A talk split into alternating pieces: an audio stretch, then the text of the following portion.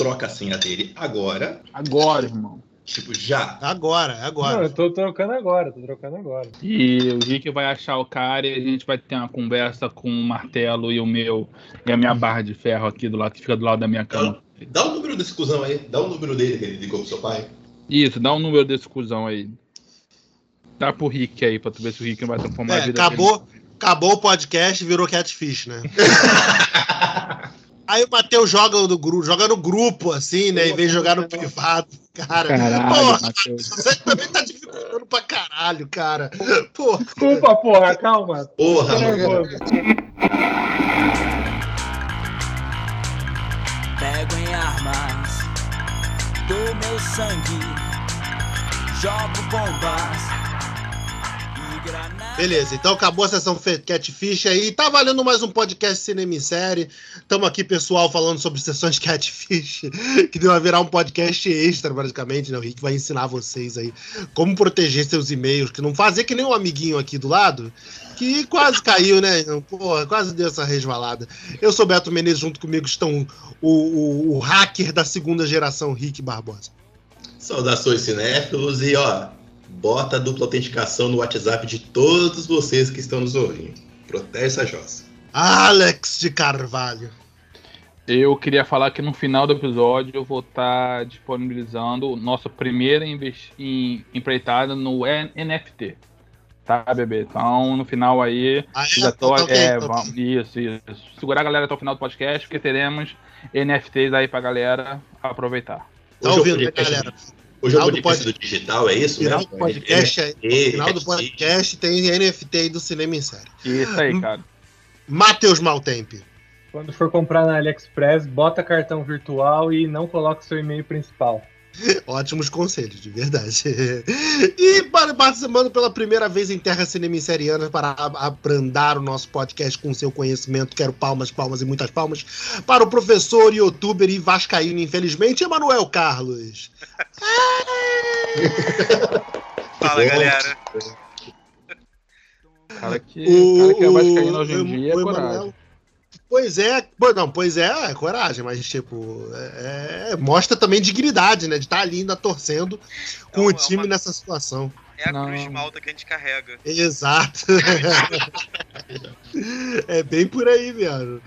É, galera, então, para vocês terem uma ideia, que eu e o Emanuel a gente se correspondeu um pouco no Twitter, falando numa situação muito engraçada do filme do Batman, né, do, do- do segundo Batman do Nolan, que gerou, que foi o que gerou esse podcast, que é então a, a geopolítica no mundo dos super-heróis e na, na ficção como um todo, né?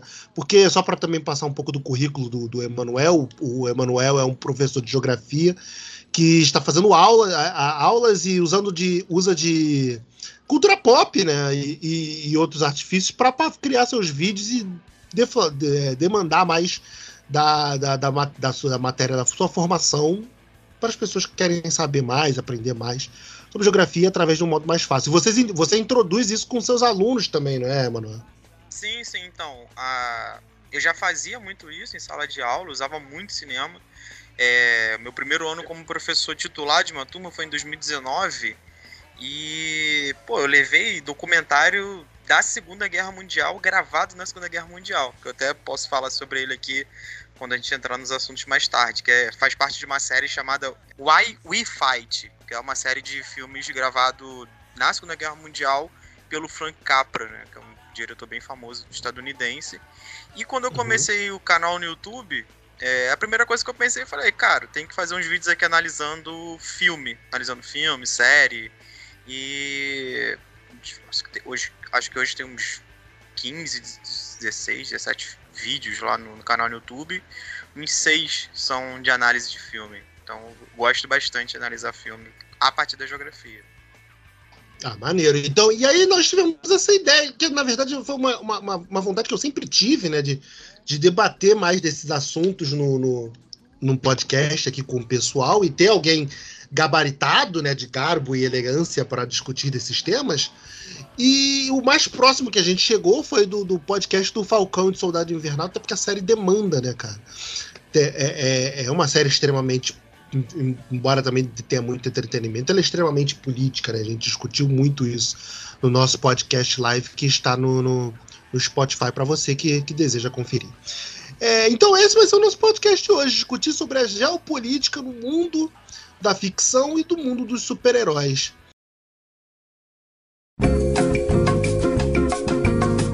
Professor, vamos começar aqui. ó, o Matheus, acho que não gostou do tema, o Matheus saiu.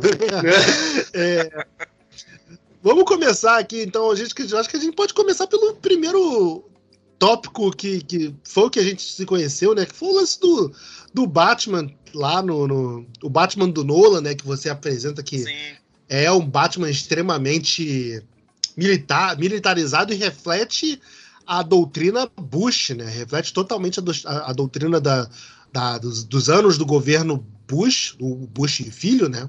Sim. Que foi da época do, do, do 11 de setembro, que inclusive várias obras, não só o Batman, né? Mas depois várias obras também refletiram tudo que veio pós 11 de setembro, né? O próprio, quando eu e Alex éramos, na época que a gente se conheceu, tinha o Homem-Aranha lá, que tinha o trailer do 11 de setembro, que, que, foi, que foi limado dos cinemas, né? Ele nunca mais foi visto e, e, e hoje virou tipo um- um- uma lenda urbana, assim, entre, entre os cinéfilos da época, que era esse trailer do, do Homem-Aranha, onde ele fazia as teias lá entre as torres gêmeas. Você Eu pode falar um vi. pouquinho? É, eu vi também na época daquele Eu filme vi merda no lá, Final Fantasy. Final Fantasy, essa merda. É, foi uma merda mesmo. Foi triste. É, horri- horrível, horrível. Não, horrível não. Calma, Horrível, é horrível, é horrível. calma, horrível não. Não tem nada a ver de Final Fantasy, mas é um filme bonito. É É, verdade. eu, eu cheguei a ler uma análise, inclusive, desse Homem-Aranha aí, na época que eu tava estudando para fazer o vídeo do Batman, que diz que nenhuma, nenhuma cena que o Homem-Aranha, acho que é no final, alguma coisa do tipo, que o Homem-Aranha ele tá preso ao mastro de uma bandeira dos Estados Unidos, né? Ele tá segurando no mastro dali, no, no alto de um prédio, Sim, sim. pelo olhar dele, né, que é aquele negócio dele ali reflete, né, que é um vidro, o, o olho do Sim, Homem-Aranha sim. dá pra ver as Torres Gêmeas. Eu li isso numa análise, eu não assisti o filme pra, pra reparar isso, mas eu li isso numa análise. Não, mas Até- foi cortado depois. Foi cortado depois? cortado, ah, depois. sim. É, eu vi isso numa análise. Eu acredito no Alex porque ele viu 14 vezes, fez esse filme do Homem-Aranha no cinema. Então, se ele tá é- falando que não tá. E não é um número exagerado. É real. Fui 14 vezes no cinema ver esse filme. Eu nunca vi mais É, filme é, mais de uma vez no cinema. Nunca fiz isso. É, é nenhum filme. Nenhum filme. Então, mas o vídeo lá do Batman, ele surgiu das minhas aulas, né? Eu até falei lá no vídeo, é, já nas minhas aulas sobre Guerra Fria, é, é, enfim, a gente tem um tema na geografia que se chama Desordem Mundial, que é justamente contextualizar é, o mundo pós-década de 90, enfim, fragmentação da União Soviética, é, um mundo unimultipolar, né, com controle ali hegemônico cultural e militar dos Estados Unidos mas com vários blocos de poder econômico espalhados pelo mundo, né? Japão, Europa, é, de- posteriormente a China. É, então eu sempre citava esse filme para falar sobre a guerra ao terror. Né? Para quem não sabe, a guerra ao terror é como é chamada a doutrina Bush, que é a doutrina é, implantada, né, implementada pelo Bush após o ataque de 11 de setembro, que é basicamente, né, ele basicamente transforma os Estados Unidos na polícia do mundo é, em nome de uma guerra ao terror, de uma guerra ao terrorismo. E até é bastante irônico porque o terrorismo aí é tanto é, a Al-Qaeda, né, que está localizada ali no Afeganistão, Paquistão, quanto o Iraque, que não tinha nada a ver com o ataque às Torres Gêmeas, e a Coreia do Norte, que tem absolutamente nada a ver com nada do que aconteceu é, durante aquele período. Né? Ele vai até chamar esse grupo de o eixo do mal. Né? Também vai incluir o Irã, que também, enfim, é totalmente antagônico à Al-Qaeda. Ele vai incluir vários grupos ali que ele considerava inimigos dos Estados Unidos e ele usa, é, durante o discurso dele pós 11 de setembro, uma linguagem que é muito conhecida, que é essa linguagem é, de quadrinho, né? uma linguagem caricata de quadrinho, de desenho, que é dividir o mundo em bem e mal, né? entre amigos dos Estados Unidos e inimigos dos Estados Unidos. Então, quem não É bem ou concordar- mal a partir do ponto de vista dos Estados Unidos, sendo que do- tornando os Estados Unidos esse, esse é, é, im- império, né? Isso, exatamente. É, os Estados Unidos é uma nação excepcional. Então ela decide quem é o bem e o mal no mundo. Né? Decide a partir, obviamente, dos seus interesses, das suas relações. Então, por exemplo, a Arábia Saudita, que até pouco tempo atrás as mulheres não poderiam nem dirigir carro, não fazia parte do eixo do mal, fazia parte do eixo do bem. É... E, assim, o 11 de setembro é um, um fato que modifica o mundo né, impacta no mundo, não só nos Estados Unidos. É só a gente pô, pensar que quando aconteceu o ataque, a gente ficou ali assistindo aquelas imagens inúmeras vezes, incansavelmente. Eu lembro que no programa da Sônia Abraão, é, ela ficava analisando a fumaça do, das torres depois de pegarem fogo. Né, depois do ataque, ela ficava ali analisando, procurando sinais ali, símbolos nas fumaças. É, é, foi bem bizarro assim. E a gente foi bombardeado por essa, por as, pelas imagens do, do ataque. E o mundo mudou e, obviamente, né, se o mundo muda, o cinema ele também muda. É, e o cinema ele sofreu o impacto disso. E a gente percebe muito esse impacto nos filmes do, da trilogia dirigida pelo Christopher Nolan, né, a trilogia do Batman. É, o Batman já é um personagem que é um tanto ambíguo, né, um personagem bastante problemático, porque ele é um milionário né? Então, assim, né, por uma perspectiva de luta de classes, né, ele é quem gera a pobreza, ele é quem explora a população, mas ao mesmo tempo é o cara que coloca uma roupa de morcego e sai à noite para combater o crime que, né, para muita gente, para mim também, é gerado justamente pela desigualdade de Gota.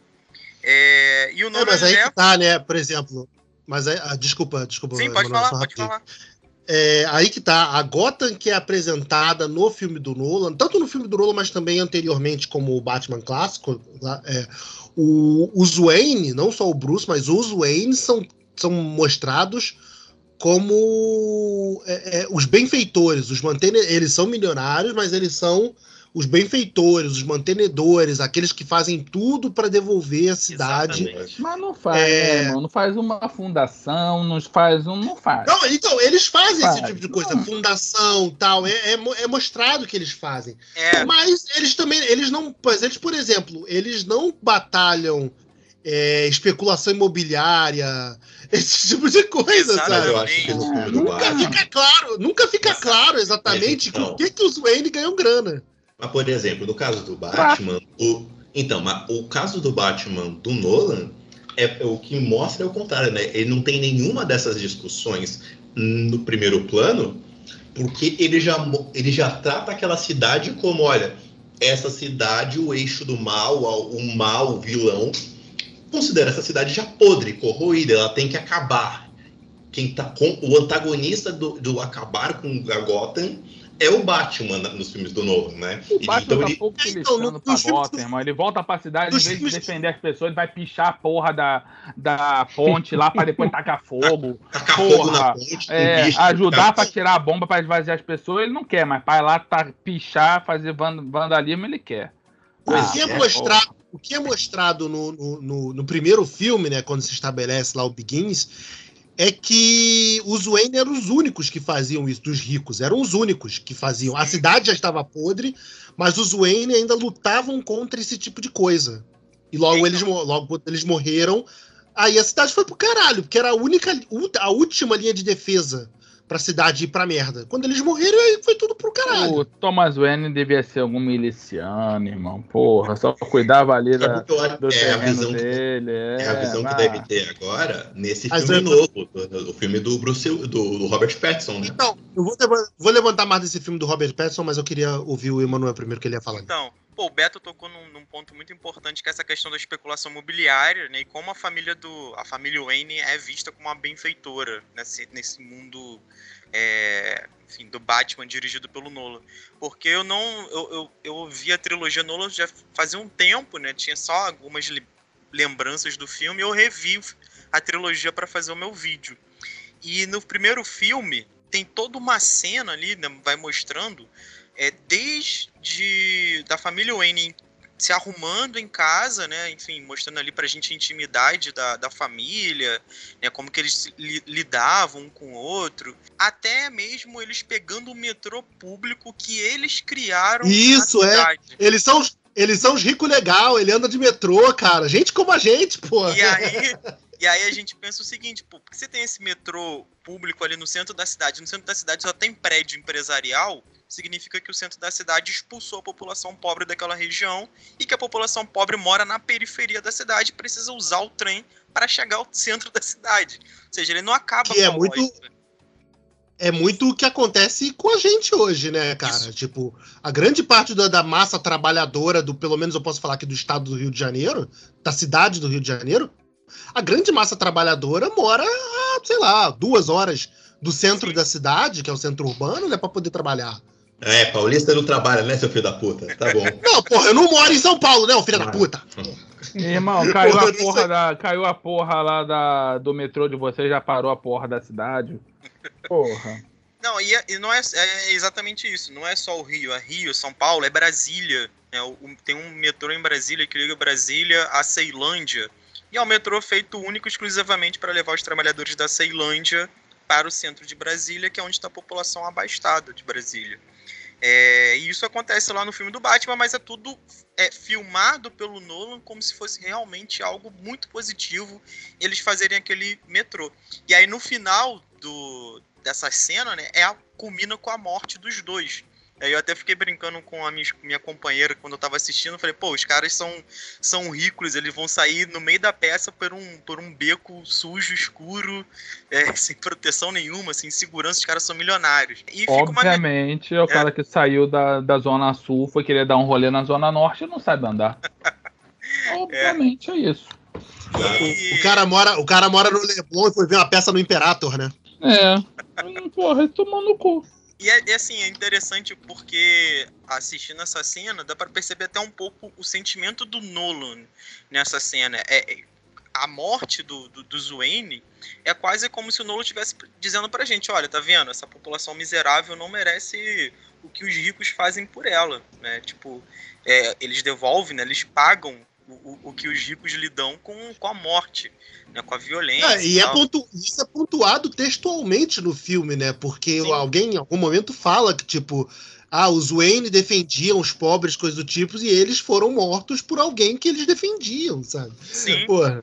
Fa- pode Agora, desculpa, des- o, o, o Rick pontuou o lance aí do, do- da, da, da mudança desse novo, do novo filme do Robert Pattinson, é que me parece também, né, que acho que isso foi trabalhado nos quadrinhos também, e no jogo da, da, da Telltale, né, Matheus? Que o pai do Bruce, né, o Tom, o, os Wayne, eles tinham ligações direta com a máfia. Então, faz muito mais sentido deles, deles serem bilionários, sabe? Sim, E ele. E no da Telltale ainda eles faziam vários esquemas de.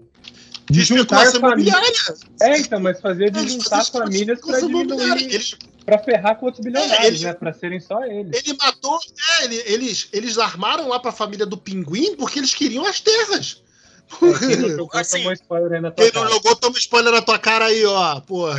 Ah, ser bom pra dar spoiler da Telltale. E é assim, é o que faz total, todo sentido, né? Ninguém é, é rico né, a, a esse ponto sem ter nenhum tipo de negócio ilícito.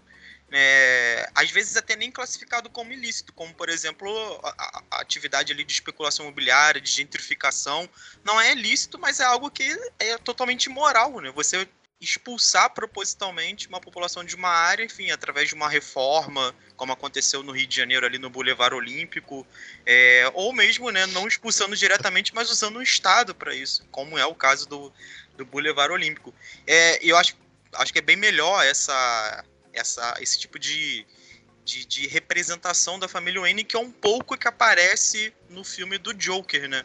É, o, o Joker ele já trabalha com essa ideia, né, de que a família Wayne é uma família extremamente corrupta e que todos os ricos de, de, de Gotham são corruptos, não, tinha- não tinha como eles serem santos, né? de- É, eles serem santos no meio da, da, da corrupção, Ah. né? Oi, fala, fala, Matheus. Não, não, não. é, A animação do Batman, o Longo Dia das Bruxas também, é, eles colocam que a família Wayne eles não chegam a ser corruptos, mas que o Thomas Wayne ele meio que se entrega ao jogo. Ele percebe que ele não vai conseguir correr contra o jogo da corrupção de Gotham. Então ele tem que jogar aquele jogo para conseguir trazer coisas boas para Gotham. Eu- Então ele faz um hospital com o Falcone, ele tem alguns acordos com o Falcone para conseguir criar essas instituições. É o famoso se aliou com o Centrão, né? É, é. Exatamente isso. Deixa eu Eu não aproveitar que vocês falaria estão melhor. Deixa eu aproveitar que vocês estavam falando da parte do. Não sei se alguém vai pontuar mais alguma coisa do Batman. É que eu, eu queria emendar isso do Batman com outra série, que é, eu preciso, que é a melhor série da Marvel, que é o Demolidor. Porque você tá, o, uma, um momento o Emanuel comentou que, o, que os, a família do, do, do Bruce Wayne no Batman, ele vai pegar o metrô, e que bonitinho que eles pegam o metrô, mas quer dizer que eles expulsaram os pobres daquela região ali, por isso que tá tendo transporte público. E na série do Demolidor, da, da Netflix, é, tem muito de especulação imobiliária, né? De expulsar. é, é, porque o rei do crime tem todo um esquema de, de influência Sim, sim. local que ele expulsa a gente do, do local, ele incentiva o crime naquela região pra galera largar o, o- o ambiente, né? E tudo isso é uma especulação imobiliária. É forçar uma especulação É, imobiliária também, não é? É, Ah, é total. O que ele faz na primeira temporada é totalmente especulação imobiliária, pô. Sim, e eu, eu- assim, a gente pode perceber que há até uma, uma, uma repetição aí que os heróis é, mais fudidos, mais pobres, são os melhores, porque eles combatem justamente esse tipo de coisa, né? Combate, combate a especulação imobiliária. É, e na série é bem isso, né? O, o Demolidor não só combate, como Demolidor, como combate a especulação imobiliária como advogado das pessoas que, E Estão sendo expulsas. é, que estão sendo expulsas ali da, O que fictício é advogado combater especulação ou advogado bonzinho? E Combater a especulação, né, irmão? Sabemos que, porra, aqui não rola. Se você é advogado e ficou ofendido, irmão, processo o Filipe. Eu quero ver. Mas, enfim, mas ele faz isso, né? Ele tenta combater ali a especulação imobiliária, porque depois do seriado ele acaba degrin- degringolando ali, enfim. Né? O final do seriado é bem, bem, bem agoniante. É, bem ruim. É, mas a primeira É, temporada. não, o- o- tá falando da série como um todo, porque eu acho fantástico o final da, da série. Porra, a série do Demolidor, não, gente. Cara, o- a terceira temporada eu não passei do primeiro episódio. Eu- É sério, porra, a terceira Ah, temporada é então fantástica, cara. Na terceira É, temporada porra, é é legal. porque fantástico, depois ele, ele volta a ser a primeira. Ah, É. é? Porque a segunda Não, é foi a Justiceiro ano zero e É depois porque a foi... segunda é, é- a segunda é muito ruim. A segunda é muito ruim, mas É, a, a a- segunda eu até gostei um pouco. É porque na primeira eu, eu- eu já senti que a, a Disney tirou. A, acontece, a Disney na época já tinha falado que não ia mais produzir seriado na Netflix, né? E a Netflix tirou o dinheiro de vários seriados deles. A- a- esses últimas temporadas desse- dos seriados da Marvel são é, bem. a última temporada, as últimas temporadas são todas ruins, mas a do Demolidor vale. Vou voltar, É tão bom. voltar pro, pro oi, E fala. E, e, assim, fi- ficando nessa, nessa- nesse fio nosso aqui, tem um outro seriado que, enfim, eu não consegui depois terminar de assistir, mas que também, de certa forma, aborda isso, que é o Arqueiro Verde, né? O Arrow. Caralho, Ele aborda um pouco E- isso. Eu também já ouvi falar isso também, cara, que a primeira temporada do Arrow é muito. é- A primeira, pelo menos, bate É- muito nessa questão de, de briga de Como é classes, que né? tu não ouviu falar, filha da puta? Tu assistiu essa porra, tá querendo meter agora que não, que não vi É. agora? Pois é, Ah, ter Ah, dado. eu ouvi falar. Tu assistiu essa Ouvi merda? falar é porra? foda, hein, Beto? Porra. Ah, Mas eu vi essa né, cara? Eu só queria ver nego tacando flecha um no outro e ele matando todo mundo. Aí eu agora olhar ver com esses olhos de tipo, porra, realmente tem uma coisa aqui, sacou? E, tipo, não, Sim, e, e é legal porque o, o Arrow, ele olha pra própria família. Ele percebe que a própria família, é, enfim, operava ali é, a, a cidade de certa forma e ganhava vantagem com isso, né? E, e é legal porque ele, ele fala dos efeitos do processo de globalização, não, não estritamente de especulação imobiliária, mas é porque a família dele era uma família que tinha indústria né, na cidade e transporta essa indústria para a China, transporta, tira essa indústria ali da cidade, que é um processo que realmente aconteceu nos Estados Unidos, principalmente ali na região nordeste, né, na- ali Nova Detroit. York, Chicago, isso, Detroit, todas essas, essas cidades. Não, não é à toa que os filmes da década de 80 e 90 que se passam nessas cidades, todas essas cidades elas estão totalmente, vamos dizer assim, entre aspas, degeneradas. É, entregue, né, irmão? Entregue. É, acho que o melhor símbolo disso é o Robocop. É Porra, ia falar isso, irmão. É. Porra, ia falar certo. Que merda. Porra, porra, garoto. Robocop mirou muito bem, Alex. Muito, muito bem, Alex. Muito, Muito bem. bem, Esse- Alex, porra. esse- Obrigado, esse é- gente. Eu, esse tô, é eu, eu estudei, estudei, cara. O Robocop é isso, né, cara? Ele, ele reflete do futuro uma, uma Detroit que tá totalmente entregue e não tem mais nada, sabe? E eu não sei se o, o Emanuel concorda, mas se eu não me engano, é era o contexto da Detroit da época, né? Era aquilo extrapolado, mas a Detroit estava Sim, totalmente. É, exato. É, a- a- o Robocop é, aquela melhor, é a melhor definição de ficção científica, né? Que é aquela coisa de, pô, olha, a gente não tá falando do futuro. A gente tá exagerando elementos, elementos do presente para falar sobre o presente. E é isso, é exatamente isso. É, tanto que tem ali uma. O, o Verhoeven, ele mistura coisas que são da época com coisas do futuro. Tipo, você tem um Robocop lá, tudo, enfim, tecnológico, etc. Todo mas robô, né? isso, é um robô, mas o carro da polícia é um carro normal da época. Né? É, não, não- não muda muito as outras coisas.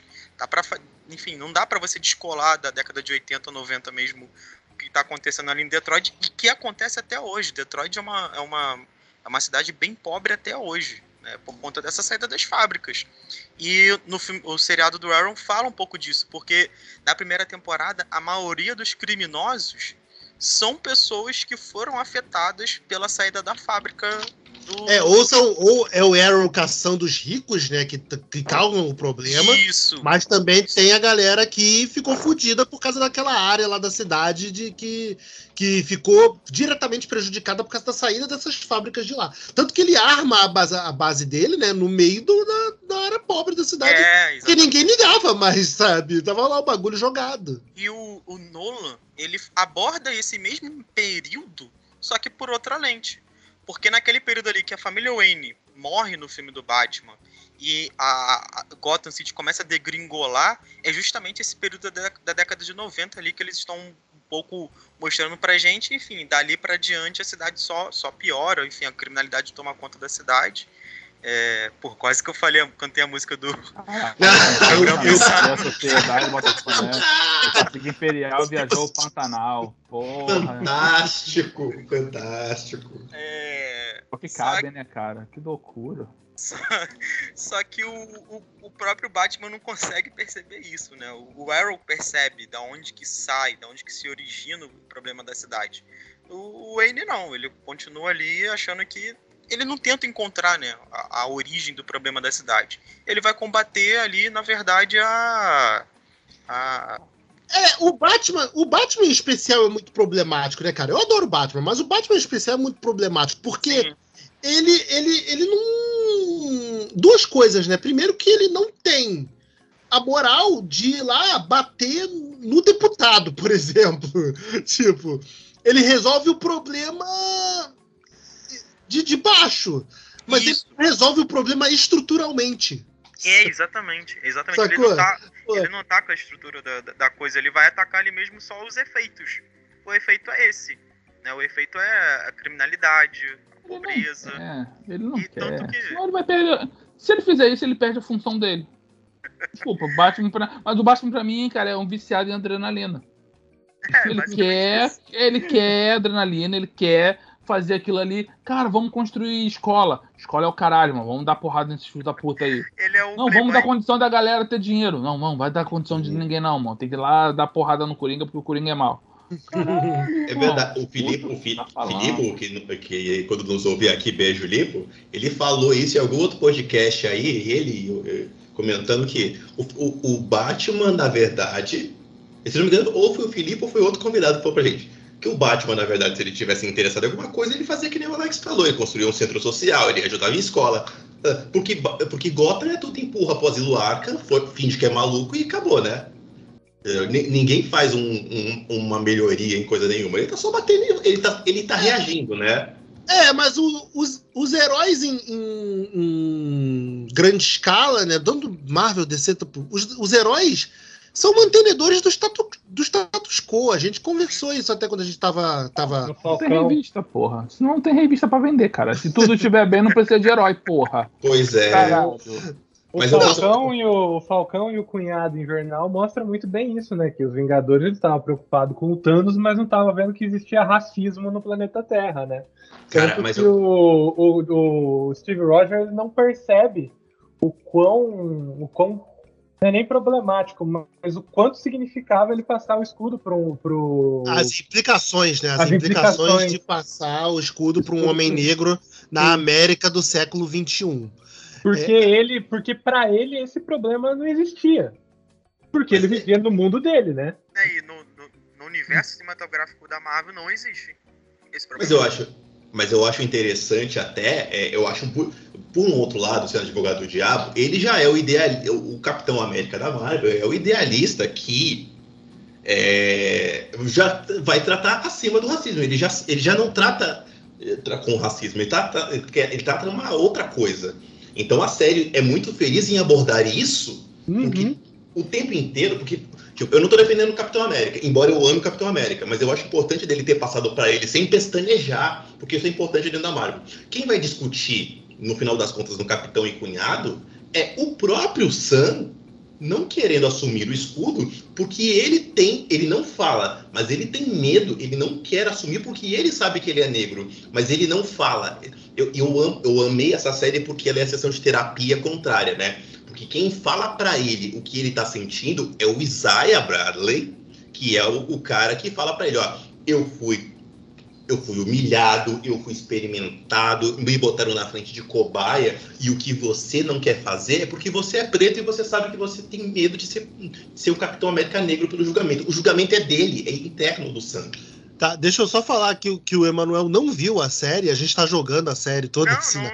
não, na cara dele. É, você se importa então, Emanuel, que a gente abra essa porta, eu a gente. Desculpa, Deixa- irmão, passou seis meses, brother. Não viu, não, tá no teu radar pra ver, irmão. Porra. Tô te é- fazendo um favor. Então, eu só eu não vi a série, mas fazendo um. um- um- dando um pouco de pitaco aí. é- é, quando a gente fala assim, ah, o Capitão América, né? Como o Rick falou, o Capitão América ele é idealista, ele, ele, né, ele tá. É como se ele já tivesse superado o racismo. E, e aí é um problema, né? Porque o racismo, para ser superado, você tem que destru- destruir a estrutura do racismo. Não é simplesmente achar que não existem lentes raciais no mundo. É, é problemático quando ele passa esse escudo pro, é, pro Falcão, né?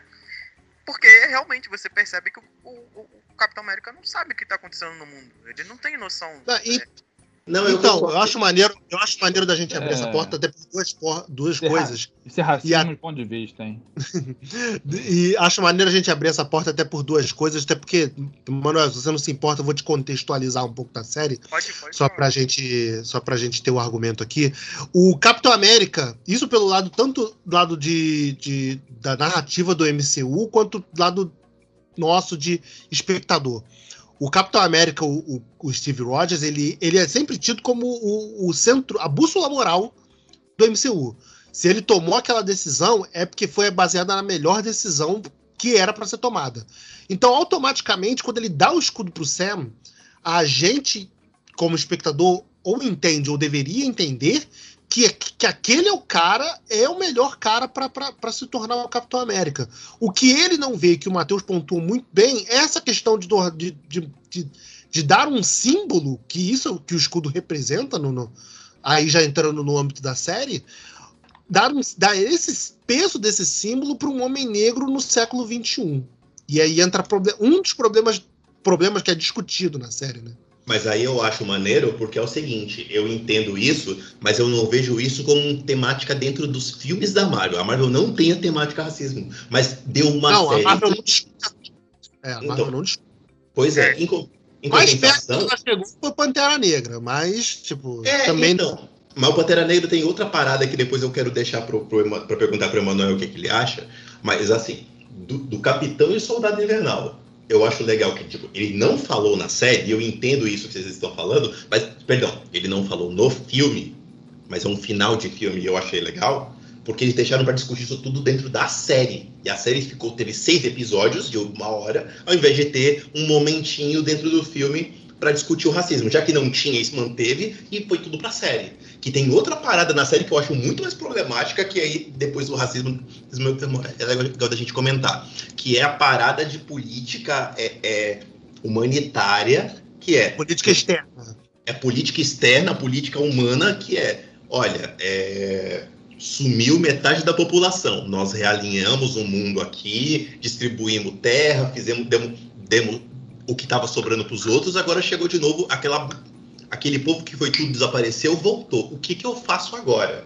Que é a temática que gera os apátridas, né? É, então, então, Manuel, aconte- acontece isso na série, como o Rick já deu essa, essa introdução aí. Rolou aquele ultimato lá, né? Você deve ter visto o último filme lá, todo mundo, os Vingadores trouxeram todo mundo de volta. Só que dura, é, é, é- é entendido na série do Falcão e Soldado Invernal que desse- durante esses cinco anos o mundo meio que se reestruturou e, e não havia, meio que não, mais ou menos não havia fronteiras. Tipo, é, é, as pessoas podiam entrar nos países e ajudar e ter o seu cantinho de terra, qualquer coisa para poder prosperar e logo também fazer o mundo prosperar. Só que quando voltou todo mundo, criou-se uma tipo de, um tipo de, de ONU, né, que era, era o Conselho de Repatriação Global, se eu não me engano, algo assim, uma organização que ficou responsável de cuidar dessa organização de fazer o mundo voltar a ser como era. Muita Só gente tinha casado com a amante também, deu uma merda fodida, porque aí chegou a. É, o cara casou com a amante, porque a mulher morreu e, porra. é, mas em termos, de, em termos de E o política, seguro de vida? Cobrir a, cobrir a blip? Pois é, né? Isso ninguém pensa. Cadê a boca?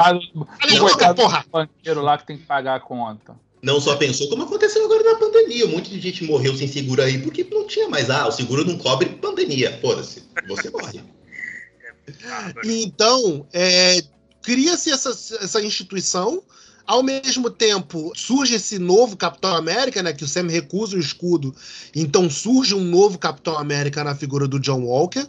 E aí chega num ponto, Emanuel, que até acho que, o- que o Matheus e o Rick vão querer falar também, que é o seguinte, que acontece numa das cenas, né? O, o Falcão e o, e o Buck recrutam o Zemo, tiram o Zemo da cadeia, e eles estão num país da Europa Oriental, e tanto o, o John Walker quanto as Dora Milaje do filme do, do, do Pantera Negra chegam pra buscar o Zemo. Eles querem prender o Zemo.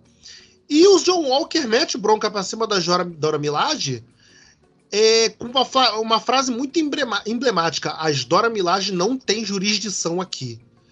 Tipo, como se ele é, é representante da América, né? não, não ali como representante da América diretamente, né? Porque ele ali está representando o Conselho de, de Repatriação Global, mas como ele carrega o escudo da América, carrega o peso político de, de, de, de, de, de- de ser um representante da América. Tanto que esse é o argumento que depois, aí, no- na continuação do episódio, ele mata um- um- um- uma das pessoas no meio da rua, assim, na Europa. E, e no, no episódio seguinte é tido como Capitão América matando um, um estrangeiro num, num, num- num outro país, sabe? Tem, tem Aham. esse- todo esse peso político. E aí eu queria colocar com, com você, mano, eu queria ouvir de você como a América se coloca nesse, nesse estado de polícia do mundo, sabe? Ah, sim. Como os filmes e como os filmes da Marvel também refletem esse lado do militarismo, já que muitos filmes da Marvel empregam esse lado do militarismo, né? Ah, porra, a gente teve aí o maior índice de alistamento feminino depois do filme da Capitã Marvel, Da Marvel. porra. Sim. E, e, Ah, o e Tron, né, cara? o Tron, o Tron que Ah, era de Ultron, que você tem que ir lá na porra de um país. Exato, que é, na era de Ultron, os, os- os Vingadores destroem um país, né? Dire, Eles acabam com a. Síria. Porra, é, é, porra. Eles acabam com a Síria. E Ponto, é assim, isso. E isso tudo tem origem lá no Batman, né? Porque a gente começou falando do Batman, mas só pra passar rapidamente, porque o Batman do Nolan é um Batman militarizado. Né? Para começar, ele pega as suas armas, o seu automóvel, tudo de uma É, Desfugo de, de, de, milita de coisas militares. coisas é. militares. Eu nunca, tinha me atentado, nunca tinha me atentado isso depois de ter seu vídeo. Tipo, ele, aquela coisa que você fala, você escuta, mas você não se liga, sabe? Sim, sim. Eu, É, também- é, eu- fala. eu vi o vídeo que o Beto tinha mandado também. Eu vi no seu vídeo, isso aí foi tipo quebrar um vidrinho na minha cabeça, que eu nunca pensei nisso. Até mesmo a vestimenta dele é um Kevlar, é um Kevlar, cara. Isso, e eles é, falam isso no primeiro exatamente. filme. Exatamente. É, o, o, o Batmóvel, né? Que, é que- pô, o Batmóvel era estiloso pra caramba. Então, Pelo amor de Deus, aquele Batmóvel da década de 90, né, de 89, lá do, do, do primeiro filme do Batman, é um negócio, pô, bonito demais, né? E o segundo é um. O Nolan é um tanque. Simplesmente, um tanque. Ah, não tem um negócio lá pra, pra atirar, né? Mas é um tanque. E a roupa dele, como você falou, é um colete, não é, não é aquela roupa do Batman de borracha e não é aquela roupa do, do desenho animado, né? Que é, que é uma roupa mesmo, né? Não, não chega a ser. É. É um tecido, né? Não É do Ben Affleck mesmo, né? Do Ben Affleck é um do Ben Affleck tecido. também. Isso, isso, do Ben Affleck eles já dão uma, uma modificada no, no uniforme. E eu acho que, tipo assim, no, esse filme do Nolan, essa trilogia do Nolan, ela acaba criando um realismo dentro dos filmes de heróis que, que acaba sendo apropriado pela Marvel. É, todos os filmes de herói, a partir daquele momento, passam a ter uma pegada mais realista. É algo que também já tá falando no X-Men. Que é engraçado, o X-Men antecipa isso antes do 11 de setembro. Né, o X-Men ninguém usa roupa colorida, só usa roupa de couro preta. A gente já discutiu isso em outros momentos atrás, né? Mas é porque o primeiro X-Men, ele é muito mais um filme de ficção científica do que um filme de super-herói, né, cara? Uhum. Sim, sim, E exatamente. o- você falou que o X-Men antecede o X-Men, o primeiro X-Men é quase um atentado terrorista na Estátua da Liberdade, né? O- Isso, isso. É, é- é- é que assim, é, vamos pensar, né? Não era algo inesperado, tanto assim, um ataque terrorista dentro dos Estados Unidos. Os Estados Unidos ali naquele momento já havia invadido o Iraque, tinha presença no Afeganistão. Então, assim, né, de certa forma, o próprio Estados Unidos já sabia que poderia dar merda a qualquer momento. Não esperavam que seria aquilo que aconteceu né, no 11 de setembro. Mas o Nolan ele acaba criando essa ideia de realismo dentro dos filmes de herói e a Marvel ela se apropria disso. Né? Todos os heróis da Marvel agora tá modificando um pouco né, nessa, nessas novas fases, mas boa parte dos filmes da Marvel adotam esse realismo no uniforme. Né? Tanto que o Capitão América do dos Vingadores, do filme Vingadores do primeiro, a roupa dele é uma roupa bem caricata. É aquela roupa Uhum. ali bem do quadrinho mesmo.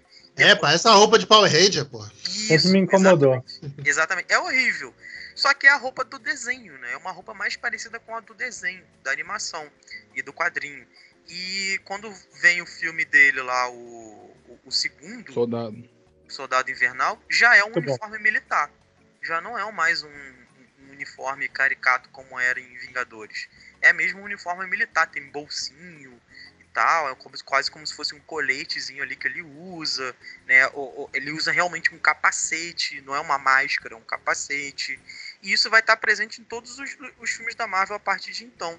E aí foi engraçado você você falar do, do, do Capitão América, desse Capitão América que, que surge, que é uma espécie de Capitão América do mal, porque isso pressupõe que o primeiro Capitão América é um Capitão América do bem. E que essa representação primeira do Capitão América só é a representação verdadeira dos valores estadunidenses. E que esse Capitão América do mal, né, na verdade, ele não é os Estados Unidos de verdade. Então, a gente colocou isso na, na, na série, que é basicamente isso. O, o John Walker, o, o, o, John Walker é uma representação da América intervencionista. Tipo, porque é, é muito isso que ele aplica quando ele tá aplicando lá a política da, da- das organizações lá das Nações Unidas, que eu esqueci o nome. E o Sam, como ele automaticamente foi o escolhido pelo Steve, é uma representação da América como ela quer ser vista. Sim, o que ela deseja para si. sim. Como ela, como ela deseja se tornar, sabe? E assim, isso é, é- é extremamente ideológico porque não existe nenhum Estados Unidos nem outro. Todos os Estados Unidos é intervencionista. É quase como se eles quisessem levar para tela uma dicotomia entre é, democratas e republicanos. Como se os democratas fossem, olha, a esquerda liberal e os republicanos fossem a direita né, conservadora e etc e tal. Quando, na verdade, quando a gente olha para toda a política externa dos democratas e dos republicanos, não há diferença entre uma política e outra. né? O Obama, ele deportou mais gente dos Estados Unidos do que o Trump, proporcionalmente. O Obama é um dos presidentes que mais bombardeou países no mundo, certo? E a política de encarceramento em massa dos Estados Unidos, ela ganha corpo com Bill Clinton, que é um Pô, mas o presidente Obama é democrata. mó legal, cara. Porra. Tem a Michelle lá, Mas pô. eu já ouvi, eu já ouvi, Pô. mas eu já ouvi essa crítica ao Obama também. Eu Ah. adoro o Obama, mas eu já ouvi essa crítica a ele também, tipo, Seu primo, né, Beto? É, ele meu usa- primo, né? vacilou pra caralho. É que ele, enfim, ele tem uma imagem muito boa, né? Ele joga basquete, pô, ele é legal. Né? E o Trump não, o Trump é feio, enfim, é mal. Trump é esquisito. É, Cara, o cara é Parece um, parece O um cara não é, é, o cara é abóbora. É, não dá. Trump é, a re- é a personificação do mal. E, e agora a gente vê isso também com o Biden. Né? O Biden, por exemplo, ele não dá fim a nenhuma política do Trump. Muito pelo contrário, ele aprofunda as políticas do Trump. Mas o Biden tem a cara do velho que faz torta. Aí é verdade, isso que a gente tá falando aí. A aparência dele. É o, mas é o famoso, é o menos pior, né? Ah, é- é me- ele é menos ruim do que. Ele dá uma imagem de menos ruim que o Trump, né? Porque ele Isso. fala mansinho, né? Isso, exatamente. É, Os democratas são isso. Os democratas são isso. E até um pouco isso foi o que apareceu lá no meu vídeo do, do Esquadrão Suicida, né? Desse novo dirigido pelo James Gunn. Porque o James Gunn tá tentando parecer. tá tentando ser um democrata, vamos dizer assim. Tá tentando ser o cara que faz a crítica ao próprio Estados Unidos e ao imperialismo dos A crítica, Estados com, Unidos. a crítica com luva de pelica, né? Isso, exatamente. Por quê? Porque no meio do processo ele acaba reproduzindo tudo aquilo que os Estados Unidos intervencionista, os Estados Unidos maligno, faz. É, ele coloca ali os personagens é, que são daquela ilha, né, de Porto Maltese, né, os, os guerrilheiros daquela ilha, ele bota pra morrer os, os caras de uma forma super gráfica. né, e depois no final faz uma piadinha, né, como se fosse uma crítica, tipo, Ah, foi porque- mal, foi mal aí. Pô, nem a gente, é só latino. Porra, É, pois é. gente. É, Exatamente. É, e ele praticamente nisso também, tipo, tanto o- os, a cena lá do, do pacificador com o Idris Elba lá matando os guerrilheiros, quanto no final, com o Starro dominando a cidade toda, né? Tipo, o Starro matou a, a, a, praticamente a ilha toda, é, matou a ilha toda, porra. Sim. Não, e tem aquela cena ainda da Da Arlequina? Arlequina, que também eu depois ouvi alguém falando, né? E é interessante isso, porque a Arlequina ela tá matando ali os caras que são do mal, né? E que são soldados da, daquela ilha, assim. São caras que estão ali e são pau mandados. E aí tem toda uma cena meio girl power dela ali, né? Matando os caras, né? é, batendo neles, etc. E se vocês repararem, a maioria dos, dos atores eram negros. É, é, é, não foi uma coisa que eu reparei da primeira vez, eu reparei da segunda. E é uma cena girl power, é toda montada pra ser girl power. Olha como é que ela é forte e tal. É, E no final tem essa coisa, né, que o Stars, o Stars é liberado e tal, e aí descobre-se que os Estados Unidos estavam tinha ali é, é, projetos na ilha, etc e tal. E, e aí vem aquela, aquela ideia lá da, da. Ah, esqueci o nome da mulher lá, da.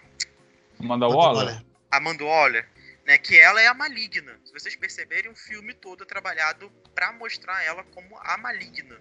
Né, como se o, o comando dos Estados Unidos, no caso, representando, representando representado por ela, fosse o problema. Que os Estados Unidos, a população estadunidense, ela tem valores.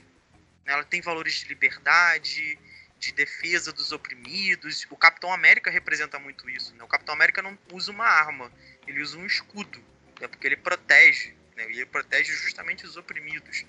E aí tem uma revolta dentro da, da, da sala da Manduolia lá, e os subordinados dela prendem ela para permitir que os heróis matem a Stasi. E aí a gente fica se perguntando quando que isso aconteceu nos Estados Unidos.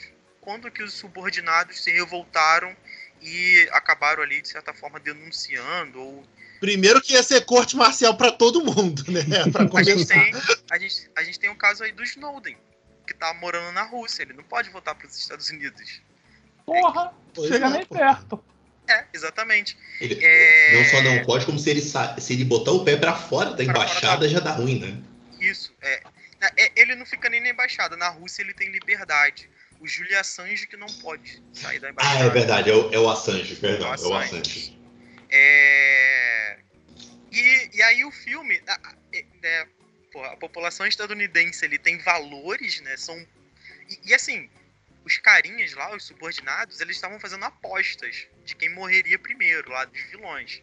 né, isso é colocado no, no, no início do filme, então eles não são puros.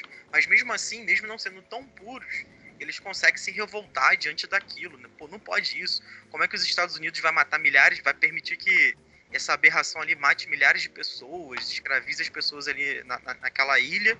É, e aí os próprios vilões assumem ali o valor dos os valores dos Estados Unidos.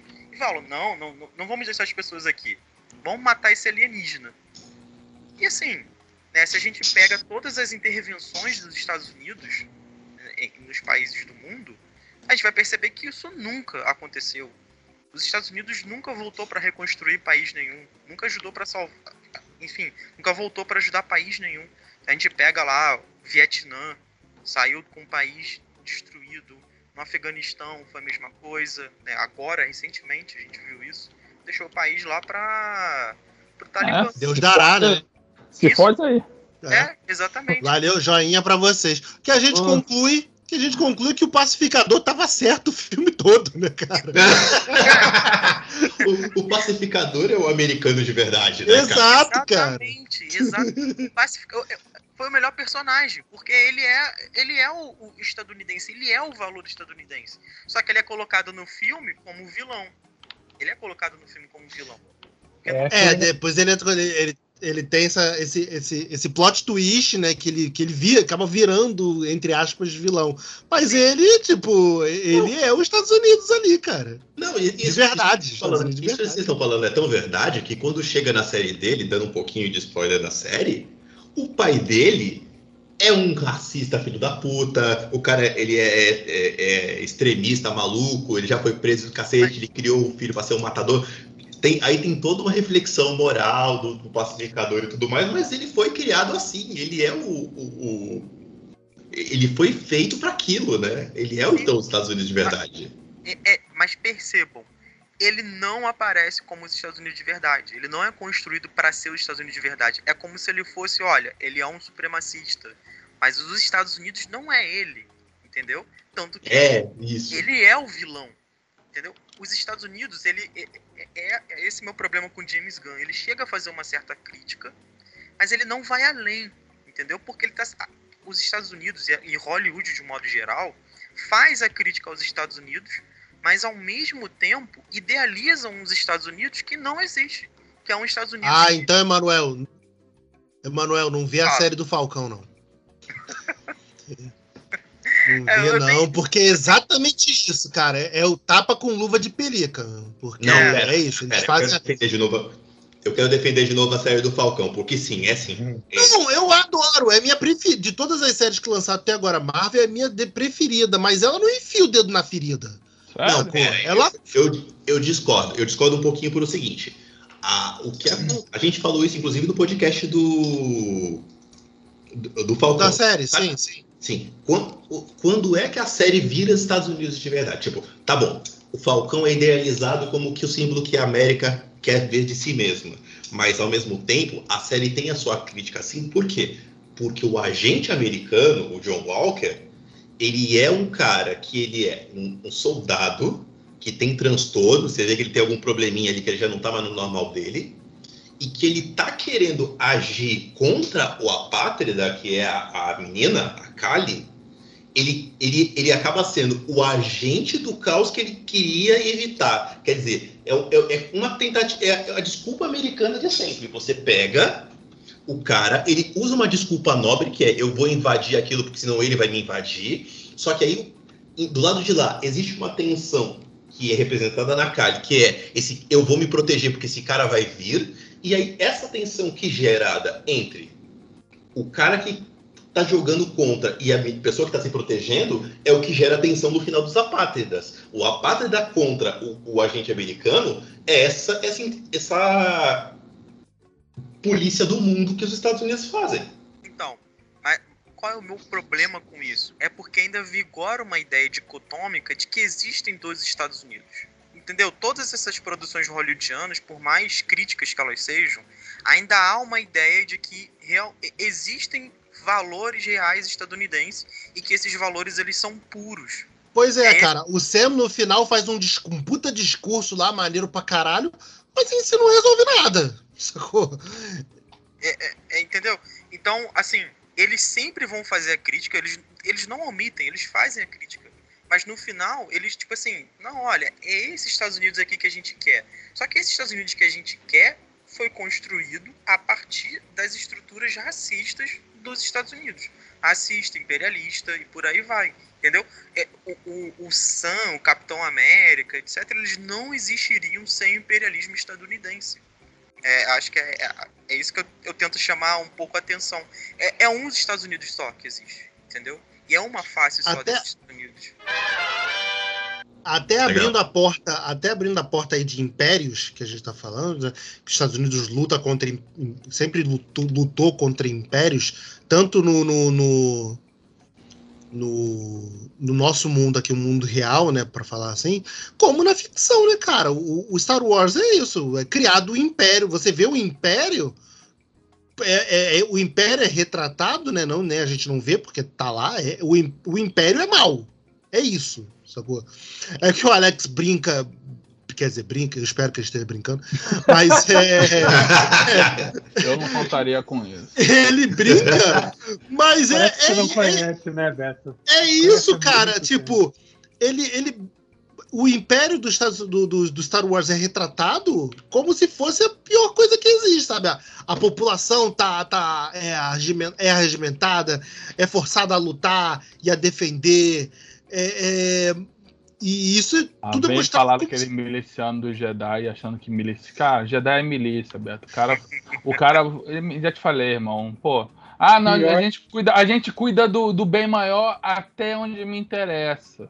Pior do que milícia, Alex. Jedi é culto. Ah, Jedi é então, mas é militar. Mas, mas é milícia. Cara, é que, é que vocês não são aqui do Rio. Aqui do Rio tem o bonde de Israel. Que é isso, cara? Que é, que é, mili- que é miliciano com traficante, cara. Vou nem falar tá que vai, querendo- vocês já sabem onde eu moro, eu tô fudido, mas porra. O Jedi quer impor a cultura e a religião deles pro resto da galáxia e quem não concorda não tem a proteção deles. Pelo contrário, tá matando criança em creche.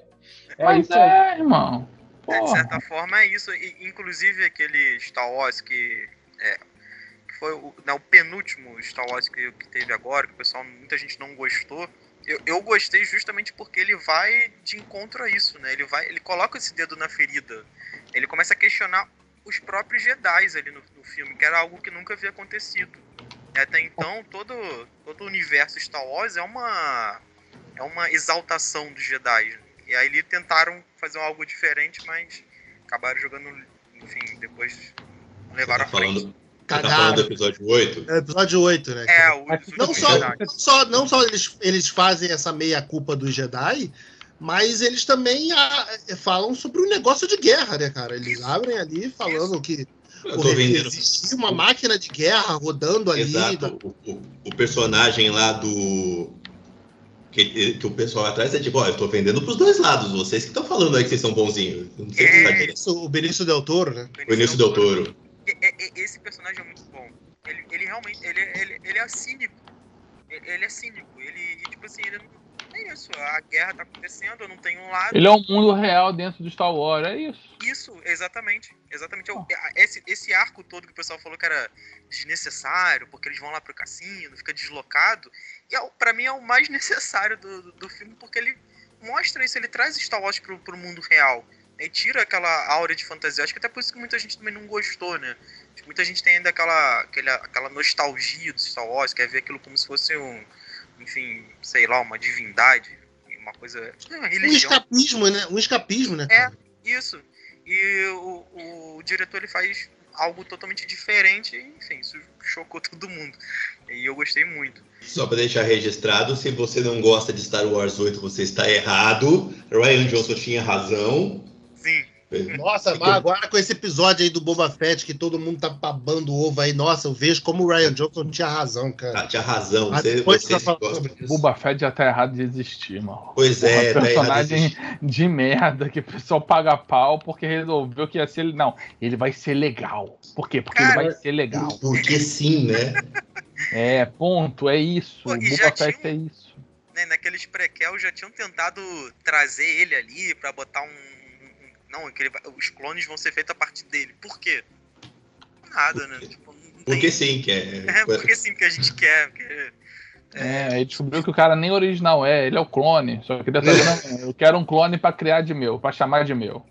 Pois é. Quer me pois é. copiar, tudo bem. Isso é o cúmulo do narcisismo. Não, quer me copiar, tudo bem, mas eu quero um pra chamar de meu.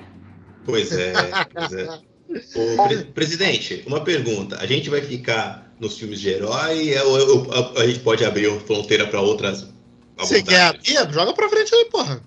Eu, eu queria pegar e dar uma perguntada pro, pro professor, uma coisa que é, às vezes a galera não sabe, mas, por exemplo, existe um conjunto de filmes Disney, da Disney, que lá, lá da, da década de 40, 50, que é o. Se você o- for aquele- falar mal do Rei Leão e da monarquia no Rei Leão, eu vou ficar puto aqui, Rick. A gente não fala sobre monarquia no Rei Leão.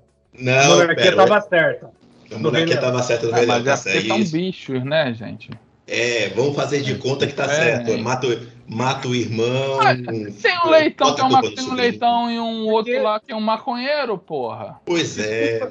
Desculpa ter interrompido, porque quando eu vi que você vindo com esse papinho aí da Disney, blá blá blá blá, blá eu já vim falando mal do meu Rei Leão e a monarquia nele. Eu sei que tá errado a monarquia. não, o Rei Leão. Matheus assume Ele é- logo o Rei Leão tá certo, o? Rei Leão tem, Rei Leão tem intriga política, tem trama palaciana, tem, tem liberação de drogas, que é o Hakuna Matata, tá totalmente certo o Rei Leão. A gente não vai falar mais de Rei Leão aqui, não. Você- Então tá Vocês sabiam que o, o- o Rei Leão é uma espécie de adaptação de Hamlet.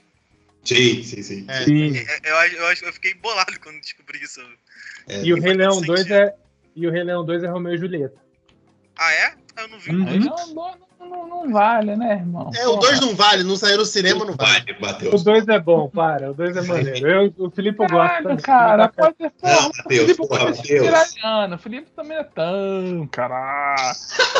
Iraniano, porra. Ama aquele cara, mas porra, é foda. Não, a, gente ama, a gente ama o Felipe, mas ele defende umas paradas esquisitas uma vez. Mas enfim, é, o que eu ia perguntar pro, pro Emanuel é o seguinte: tem um conjunto de filmes da Disney que é aquele. É, a, a galera gosta que, tipo, é o Alô Amigos, os três, os três Cavaleiros, que são aqueles filmes que vieram pra cá e deu pra gente o Zé Carioca, essas coisas todas. Sim. Então, Mas cara, que Pode falar, pode falar. Não, que esses filmes, na verdade, é, ah, que bonitinho ter um personagem brasileiro, mas eles tinham, na verdade, né, uma intenção da Disney por trás de fazer essa amigável com a América Latina, né? Sim, tinha toda uma política de aproximação ali por trás, né? O Zé Carioca surge nessa política de aproximação dos Estados Unidos, porque é, os Estados Unidos ele tem uma, uma política, né, que é a política lá do, do, do Big Stick, que é falar manso, mas sempre carregar o porrete, né? A hegemonia estadunidense na América e no mundo, ela é construída de duas formas. Através da criação de consensos e através da coerção. Né? Consenso é por meio de convencimento. E a coerção é por meio da violência. O que a gente está falando aqui de cinema, de Marvel, enfim, do Batman, de tudo isso, é como os Estados Unidos constroem sua hegemonia através de consenso. Então, a Hollywood é basicamente é, O braço, o braço consensual do, do, do militarismo americano. Isso, exatamente. Inclusive, Hollywood não existiria sem o Departamento de Defesa dos Estados Unidos. Eu falei, cheguei a citar aqui aquele filme, né, o Why We Fight, que é um filme produzido durante a Segunda Guerra Mundial, que é produzido é, por pedido do Departamento de Defesa. né, e esse, esse, essa série de filmes, é, porque nós lutamos, assim, tem filme é, que convoca os negros a lutarem na Segunda Guerra Mundial. Tem filme que, que vai explicar é, como que é o Japão. Tem filme é, é, até engraçado isso, mas tem um filme elogiando a Rússia, a União Soviética, né, que mostra lá a batalha, lá a expulsão do- dos, dos alemães de dentro da União Soviética. né, mas enfim, tudo isso é para criar consensos. E o, a Disney, ela foi muito eficiente nisso. né? O Zé Carioca acho que é o maior exemplo disso. Você cria um personagem que é um personagem brasileiro, mas que foi criado por um estúdio estadunidense. Né? Então, eu, eu nunca assisti o filme, eu preciso inclusive assistir o filme. E aí eu deixo uma indicação de um livro que eu comecei a ler e não terminei. Mas é um livro chamado é, Como Ler Pato Donald.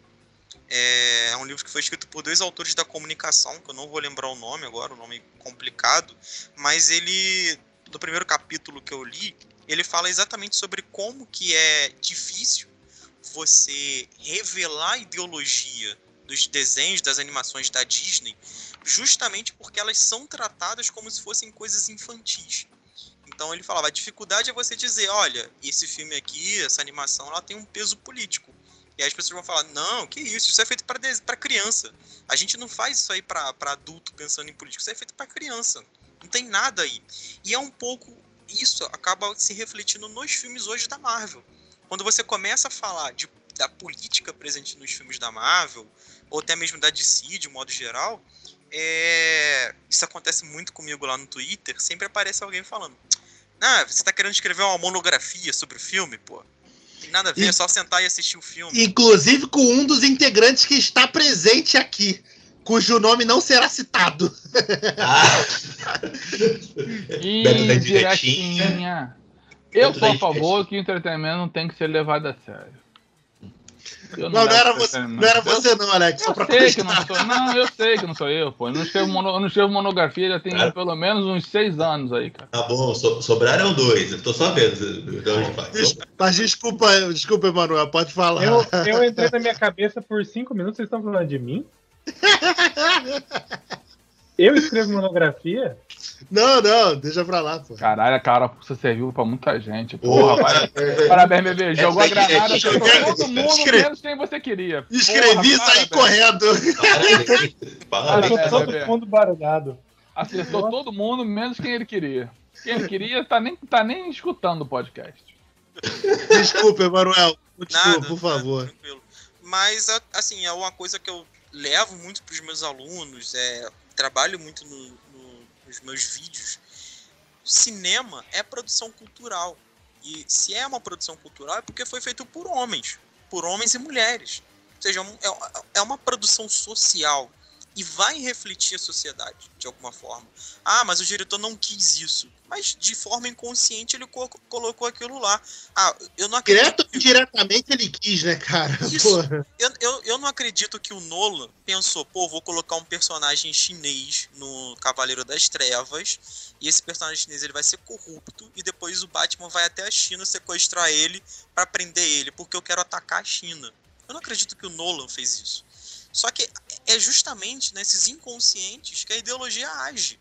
Né, muita gente entende que a ideologia é um óculos que você coloca e passa a enxergar o mundo é, através desse óculos ideológico. Mas não. Os nossos olhos, nosso olhar, ele é ideologicamente construído desde que nascemos. Por quê? Porque nós vivemos numa sociedade que é socialmente determinada pelo modo de produção capitalista. Então, o nosso olhar, ele já é totalmente treinado para enxergar o mundo pela ótica do capitalismo. Né? Então, a gente naturaliza a propriedade privada, a gente naturaliza a existência do Estado. Então, Porque é como a gente cresce sabendo, né, o, o Emanuel, é- a ideia de preconceito, que inclusive fala ideia de educar criança e tudo mais, que é, é o, inclusive o, nosso presidente, que graças a Deus está de saída, tem esse negócio de doutrinação que ele quer falar, que não, que não quer, para que no final das contas você ensina as crianças desde cedo a terem outras visões, né, para não crescer com esses preconceitos já na- criados, né. Isso, exatamente. Exatamente. Então, eu, eu não levo, por exemplo, só filme também para sala de aula. Eu não falo só de filme, eu levo literatura. né? Eu já peguei, por exemplo, uma turma meu de sétimo, minha de sétimo ano, e na geografia no sétimo ano a gente trabalha Brasil. A gente fala de Brasil do início ao final do ano.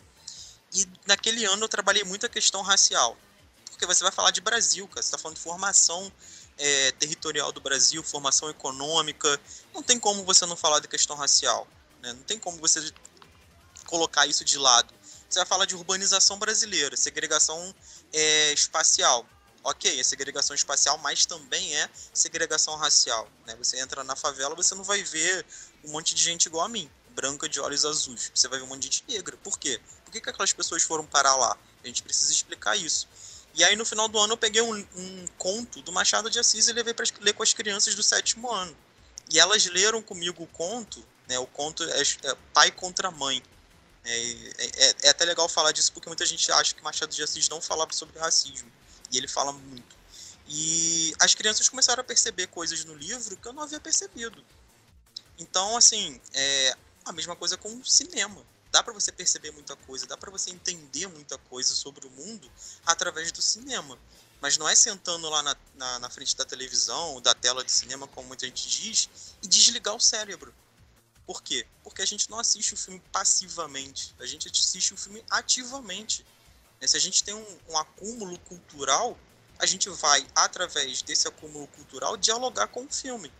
Agora, se eu sento lá e acho que é uma, uma, uma coisa passiva, eu só vou sentar lá e aceitar aquilo que o cinema está me dizendo. E aquilo vai naturalizar uma série de questões problemáticas, como, por exemplo, o intervencionismo estadunidense. Né? A ideia de que existe. Como, um por, ex como por exemplo, você achar ok o cara ir lá na China buscar o maluco. E voltar, né? Isso. E voltar. Não, É e, assim, verdade. e é colocar algo que é colocar. Tem um Né, é Matheus? Porra! Tem um negócio que- Foi direto, né? tem um negócio que é colocado no, no, no filme, né, é, que é meio que tipo assim, é como se fosse um crime a China não deportar um cidadão chinês. E isso assim é algo super normal, um país não deportar o seu próprio cidadão. É, mas ninguém tá, ninguém tá perguntando do Robinho aqui não ser deportado pra Itália, né? Porra, como é. eu queria um Batman italiano aqui no Brasil. Nem ligava. Pois é. Podia ter um Batman no Brasil pra uma determinada das coisas, é verdade. Ô, gente, deixa eu só falar uma coisa. Ô, eu ô, só ia perguntar, desculpa, Rick, eu só ia perguntar duas coisas também sobre o. é, que o Emanuel, até pra gente voltar aí pro lance do Batman, que o Emanuel tava falando, sobre a questão do. O, o, o, o grande irmão, né? Que ele cria na cidade. Grande irmão é do livro de 1984, não o, o, a, a ideia do Thiago Abravanel. E o lance do, do- da Liga das Sombras, cara. Tipo, uma organização é, é, oriental. oriental, totalmente oriental, né, porra? Mesmo liderada por um homem branco. Assim que. É, totalmente não, né? Porque puta que pariu, aquela porra treinou uma porrada de gente, de gente desse lado de cá também. É, é, é, ela, ela depois passa a ter uma característica mais global, né? A, a Liga das É, Sombras. sim.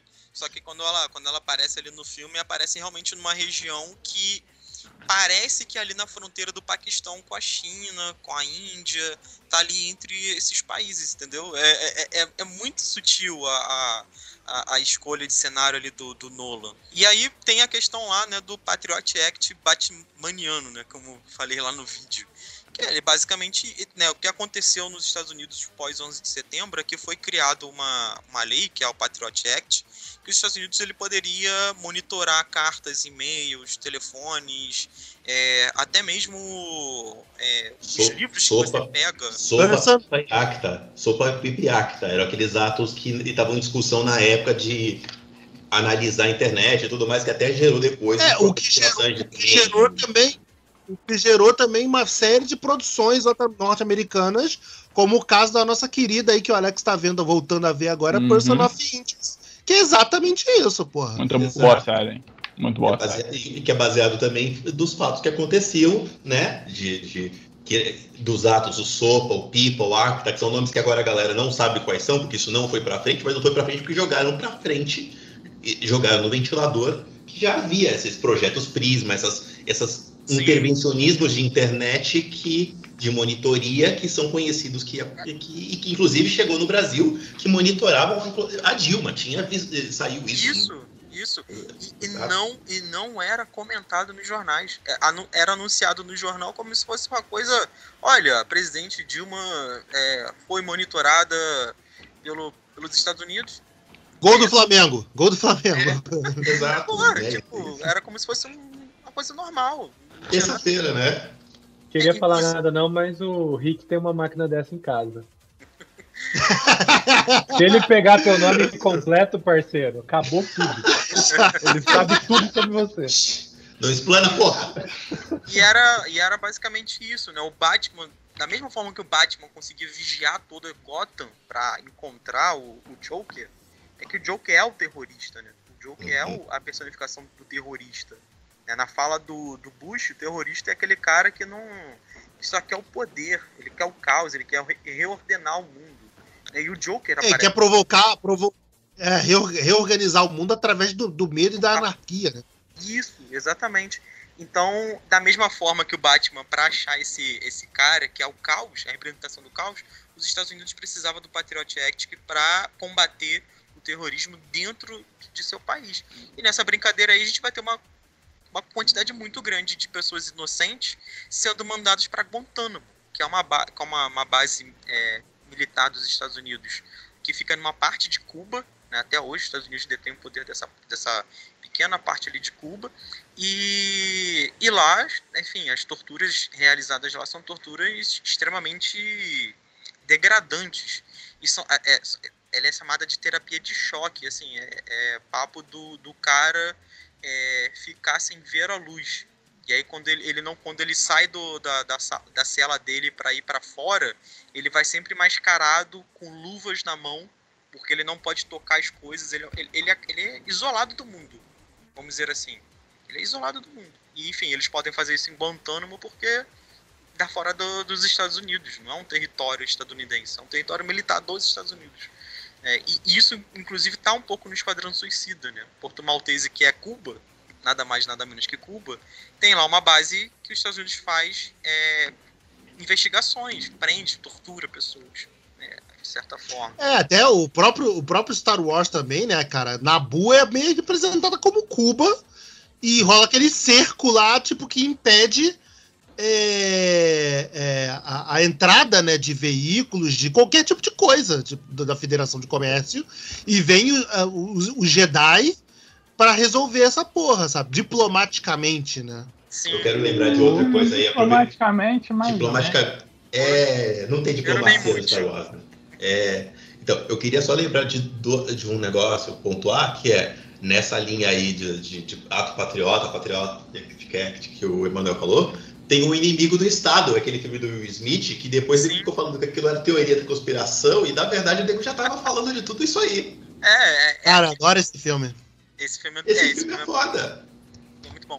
Inclusive, uma das minhas é, decepções é o Will Smith não pegar tão, tantos filmes bons, cara. Fazer tanto filme ruim na carreira dele.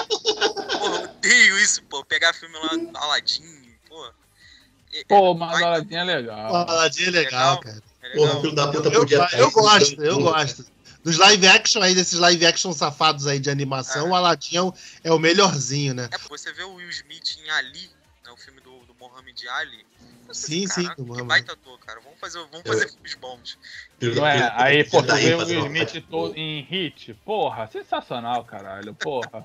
Excelente. Elva Mendes, porra. Aí James West ainda. Puta. Aí, ele, ali era novinho, garoto novo, garoto novo. o pior, é. o pior do, do James West é que é mais ou menos também é uma época que o inimigo do Estado. E, porra, o inimigo do Estado é fantástico esse filme. O inimigo do Estado ele tinha a influência do tio Phil, cara. O tio Phil falava pra ele, não, cara, vai lá, faz isso aí que vai ser bom pra tu. O inimigo do Estado é depois, porra. Mas é, é um tipo de Mas filme aí maneiro. existe a amizade, é, que fica é, é o tipo de maneiro que o Smith não faz mais, cara. Tipo, é, esse, é. esse projeto Gemini aí também é caído pro caralho, pô. Pois Nossa, é. Esse projeto Gemini é Cara, triste, depois cara. que ele tentou lançar o filho lá, que ele fez aquele After Earth, aí é foda. Esse é, é, é ruim, né? Mas eu, eu, eu não vi ele com, a, com essas meninas novas aí, não. Ainda não vi. Ainda não vi. O Beto, o Beto já cagou o filme pra mim. O Beto falou que o King Richard é o Dois Filhos de Francisco da América. Então eu caguei. Ah, filme, eu já sei o filme. Pô, a minha irmã viu, falou que é maneiro. Eu, eu, quero ver ainda, mas a minha irmã viu e falou que é maneiro. Mas então, pra. pra... Smith, né? É, pô, qualquer coisa com o Smith tá valendo. Mesmo que tenha as, as decepções aí, mas tá valendo. Mas só pra gente acabar aqui, então, o, o é, Manuel, acho maneiro também da gente pontuar aí do último Batman do Nolan, só pra gente bater o martelo, é que ele provoca um. um o Bane provoca um Occupy Wall Street, né, em Gotham. Né? Ele, ele bloqueia Gotham toda e faz a revolta dos pobres, dos pobres e prisioneiros em relação aos ricos da cidade. Ele Sim. provoca o sonho do Euler. É. Citação de Euler. Faço, todo sonho mundo do, aqui. Faço o sonho do Euler não, porque o Euler quer me matar na, na tomada do comunismo. É, é assim, eu acho legal, até para aproximar o que a gente tava falando da Marvel, o Bane, ele é um pouco que o Monger, né? Do, do Pantera Negra. Porque são dois uhum. é, personagens criados pra gente odiar. Né? É, são criados pra gente não ter nenhum tipo de, de empatia. Né? Mas, o, mas é isso, Quem? né? Quais? Quais? O, o Bane, e o Killmonger. o Killmonger. Killmonger não, cara. O Killmonger você compra ele desde o início. Cara, mas é. Mas é assim, você compra, mas aí você fica, cara, ele bate nas anciãs, cara. Ele é extremamente. É, não, porque ele é malvado. Ele é tem que ter a. Rola, ele- é, tem que ter o, o vilão, que é isso também um lado que eu não gosto dos- das, das produções Marvel, né? O, o cara vira vilão muito rápido, independente se o argumento dele tá certo ou tá errado. então, A, a Carly no, no Falcão foi exatamente isso. Tem que ter um vilão. Então ela ela bota. escala pra terrorista muito Ele- rápido, né? Ela tinha Dois tempos ela já escalou, sabe? Não, Mas o, ele era, o, né? o, Kill- o Killmonger, ele é um vilão com, com, com camada, né, cara? Você entende que ele foi fruto daquela sociedade, né? Ele é tipo. Sim, ele, ele tem mais. De todos os vilões da Marvel, ele tem mais ambiguidade. Mas Uhum. é, só voltando ao caso do Batman, depois a gente pode ir pro, pro Pantera Negra, que eu tenho até uma parada pra falar sobre Pantera Negra. É, é- aquele contexto ali da, da- da- do- dos Estados Unidos, né? A gente tem, tem que lembrar que estava acontecendo os protestos, né? Como vocês falaram, do Occupy Wall Street, que é um protesto que é uma reverberação da crise de 2008. Né? E voltando a ela, na especulação imobiliária, em 2008 a gente teve uma crise que é o estouro da bolha imobiliária dos Estados Unidos, que basicamente os Estados Unidos é, vendia casa e dava crédito para as pessoas que não tinham condições de pagar aquelas casas, é, vendia essas dívidas no mercado, na- bolsa de valores, enfim, quando as pessoas não conseguiram pagar as casas, veio tudo abaixo, enfim, arruinou a economia estadunidense e resvalou no mundo inteiro. O, o você grande, ouvinte não sabe do que o Emanuel tá falando, só basta ver a grande aposta aí. grande aposta, é Muito bom o filme. É, É um ótimo bom. filme. eles explicam Excelente bem filme. detalhadamente, é, é, é bom. É, coisa que o plano real não conseguiu fazer. É. O plano real foi um fracasso total. Pois é, eu sou doido pra ter um filme que explique o plano real, porque é, é negócio Não, de. plano real é não, não faz isso não, não faz isso não. O plano já. real é foda, mas o filme Não. O Gente. real? Teve, teve um plano filme do real e foi uma merda. Não, teve, não faz isso não. Teve, Teve Mas- até cena, Beto, deles andando um lado a lado, os economistas um lado a lado do outro fazendo boy band. Teve, Pois essa, é, teve, teve essa sequência, teve. Teve, teve essa sequência, é uma merda, Beto. Não, vê- não vê não, gente. Não vê não que é ruim. É, não vê que é capaz de tu gostar. Tu gosta dessa porra de rede social, não vê essa É, porra. o Beto gosta de qualquer merda. Não deixa o Beto assistir essas porra, não. Vai. Vai esse gostar, plano- não esse filme não. do plano real foi meio. Eles tentaram fazer meio que piadoca, assim, né? Meio. meio. meio. é, Meio grande aposta. Eles tentaram fazer um grande aposta é, de série B. É, mas enfim, teve a crise nos Estados Unidos e a população estadunidense empobreceu demais após a crise.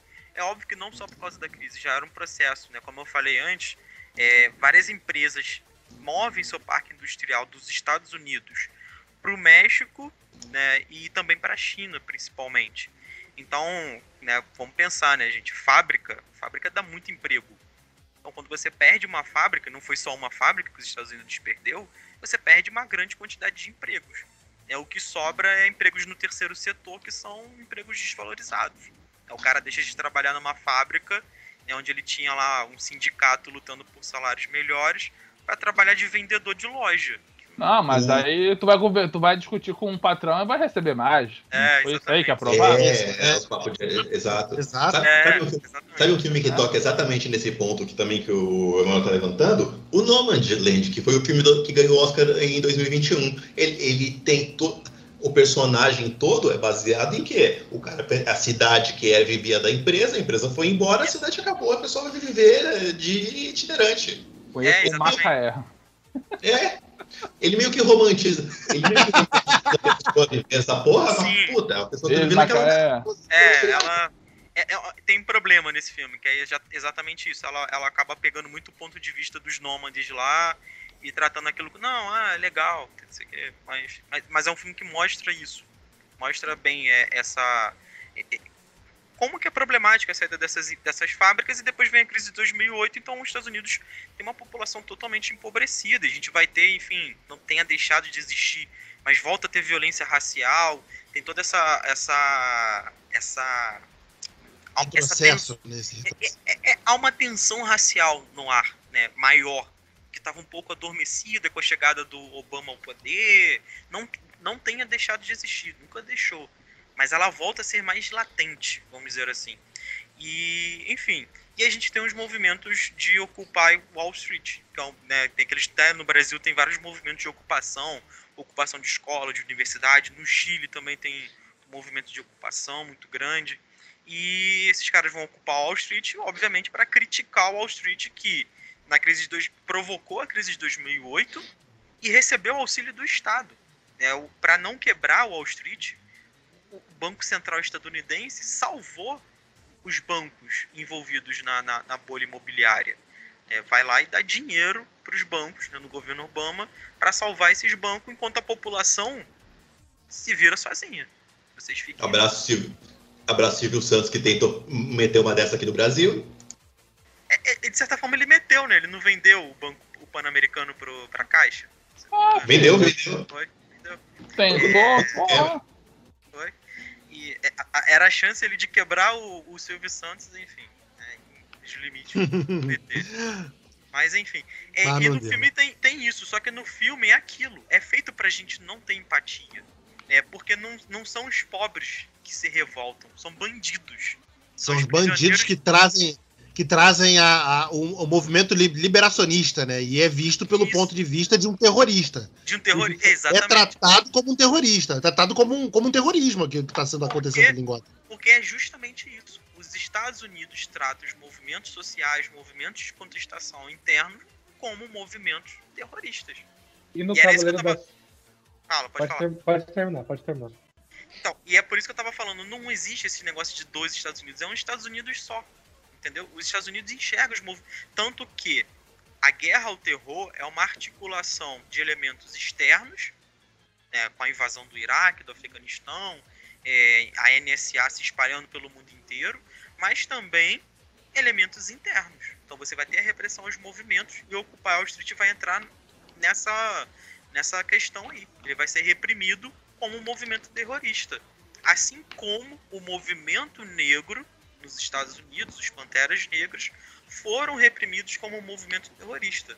É, um dos bons filmes que lançaram nos últimos anos é aquele do é, Black de Jesus. né? Judas, Judas e o Mes- Messias Negro. Judas e o Messias Negro. Obrigado. Eu gostei mais do nome do Manuel. O Black de Jesus é muito mais legal esse filme.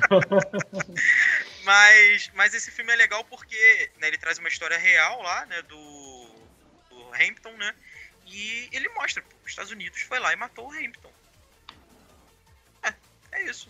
Foi lá e assassinou o cara, porque ele era um potencial O, líder da, revolucionário. ah, Grande Cara, líder eu revolucionário. pensei que era o da Fórmula 1, já ia ficar puto já. Não, não. Esse, esse tá Eu, muito bem, obrigado. É, e, e não é a primeira, não, não foi a primeira vez, né? Você pega a biografia da Angela Davis, ela cita vários casos de líderes do movimento negro, do Pantera, do Panteras Negras, que foram assassinados.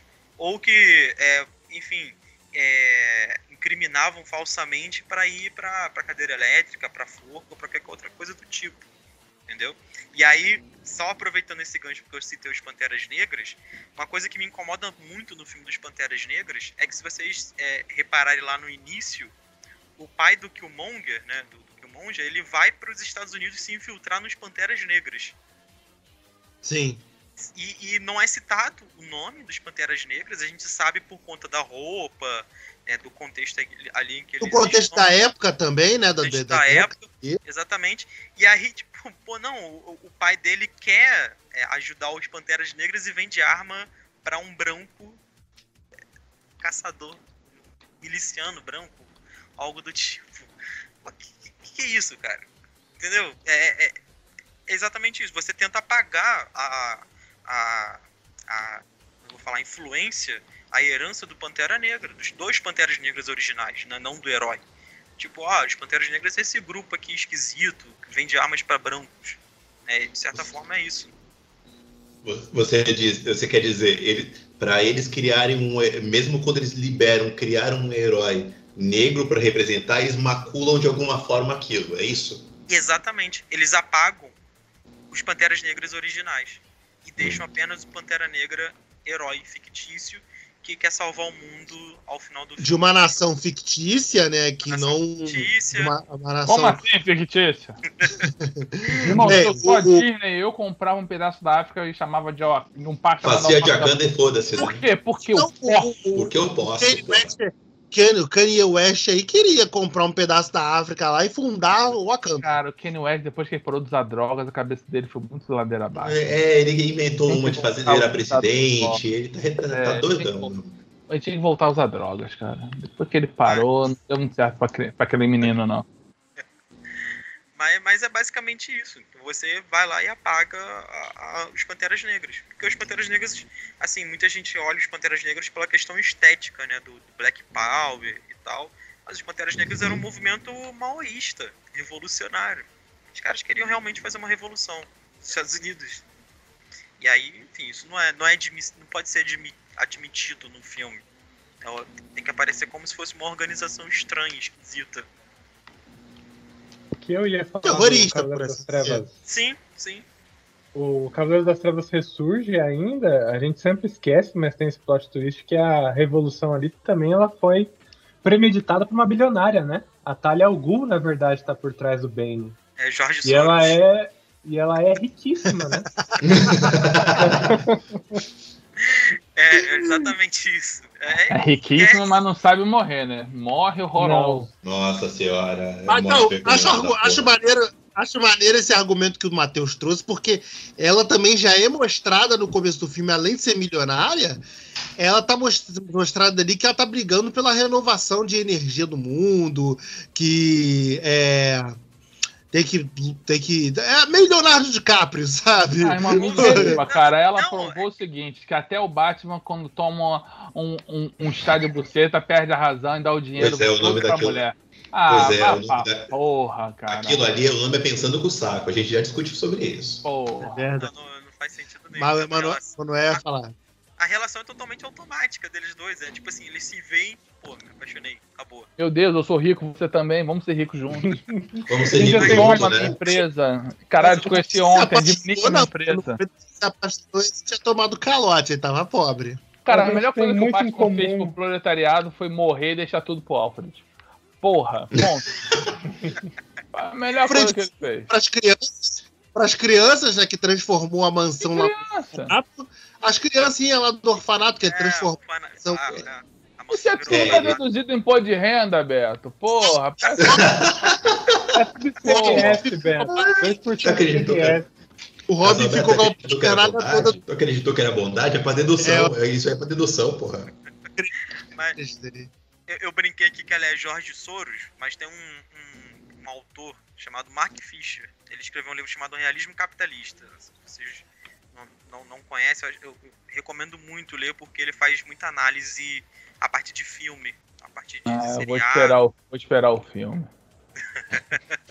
E é, é um livro muito bom. E tem um capítulo lá que ele fala que ele chama esses caras ricos, tipo Jorge Soros, Bill Gates. é, não fala, mas né, hoje em dia a gente tem o Mark Zuckerberg, que são os caras que são ricos, mas são preocupados com causas sociais. Ele chama de comunistas liberais. E é realmente de modo irônico. Porque é, é- meio que isso, né? A Thalia Al Ghul lá, né? A Thalia Al Ghul é, quer se, se preocupa com o meio ambiente é, e é milionária e quer destruir Gotham. É, de certa forma, é- é- esses, é- esses caras são assim. Eles querem é, criar ONGs, criar instituições, dar dinheiro para ONGs já existentes, para movimento social, mas não acabar com a lógica de enriquecimento deles e de pobreza da população de um modo geral. Né? Eles cada vez estão mais ricos e continuam fazendo as suas caridades como se fosse uma, uma forma de acabar com a pobreza no mundo, né? O que, E aí a leva pra brincadeira- última coisa. Desculpa, desculpa. Só- Não, é- pode falar, pode falar. Não, que eu ia comentar que isso, na verdade, leva para um outro filme, que é o Parasita, que tem essa, que tem essa brincadeira, tipo, ah, fulano é bom, fulano, fulano não é bom, fulano é rico. Aí é fácil dele ser bom. Né, e essa brincadeira, né? vocês- acabaram dando até um, um instalo aqui, né? Da Thalia Al Ghul ser a financiadora do movimento Occupy. Porque essa é a principal acusação dos movimentos de extrema-direita, supremacistas, ao Jorge Soros. De que o Jorge Soros financia o marxismo cultural no mundo. Aí você percebe que a, camada do filme, olha isso, né? É, o Olavo de Carvalho, né, Que o capeta tenha. Que o Capelo tenha, ele vivia acusando o Jorge Soros de financiar os grupos de esquerda no Brasil, o MST, é, o PT e etc. É, é, isso é recorrente nos movimentos de extrema-direita. E tá lá no filme do Batman. E agora que vocês falaram que eu me liguei nisso.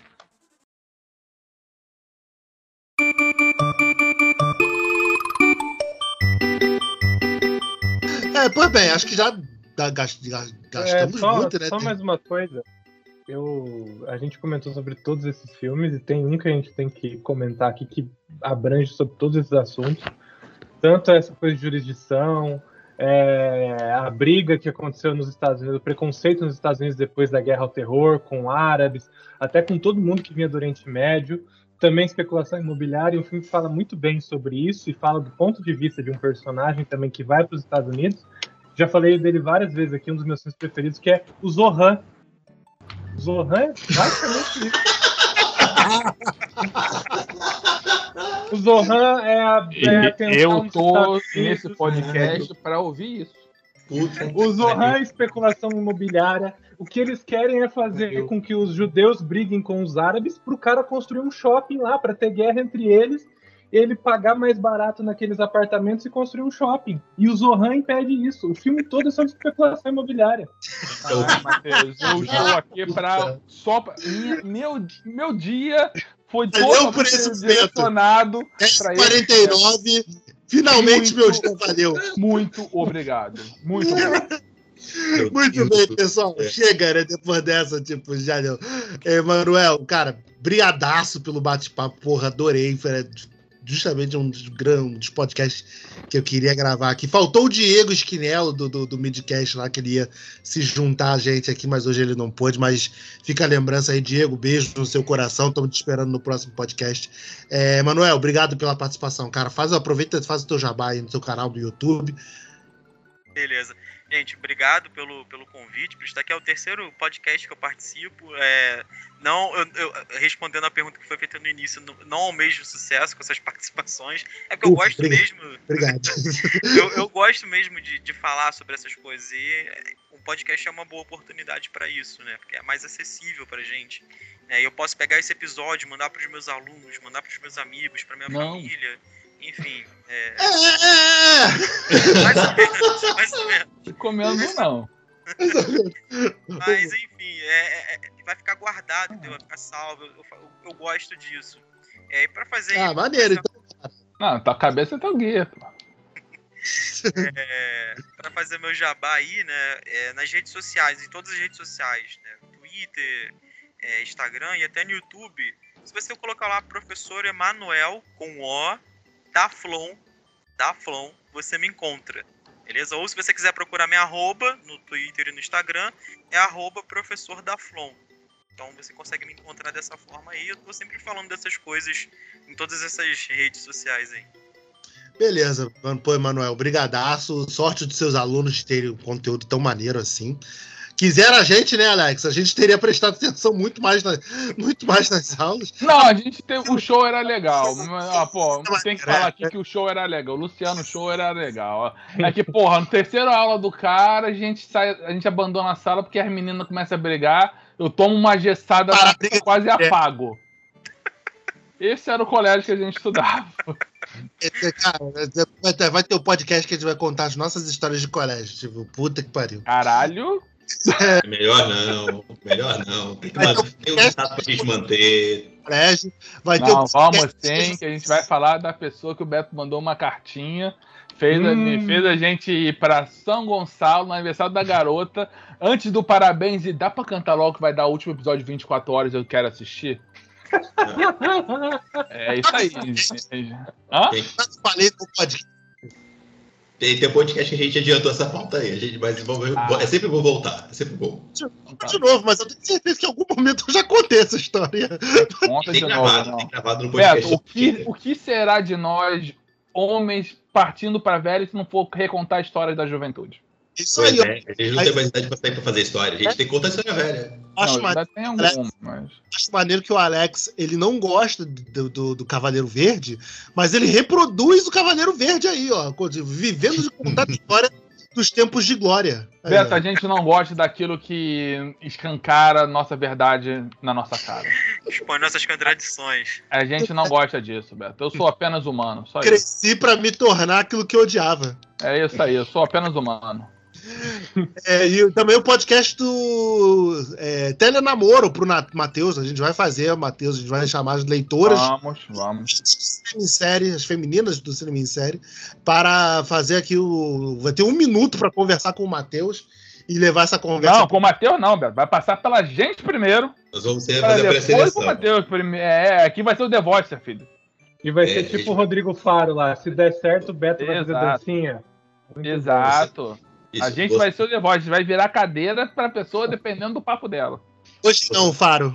Vocês aí, mulheres, estão solteiras, quiserem um homem bonito, elegante, simpático. Aí, ó, o Matheus tá solteiro, manda suas cartinhas. Engraçado.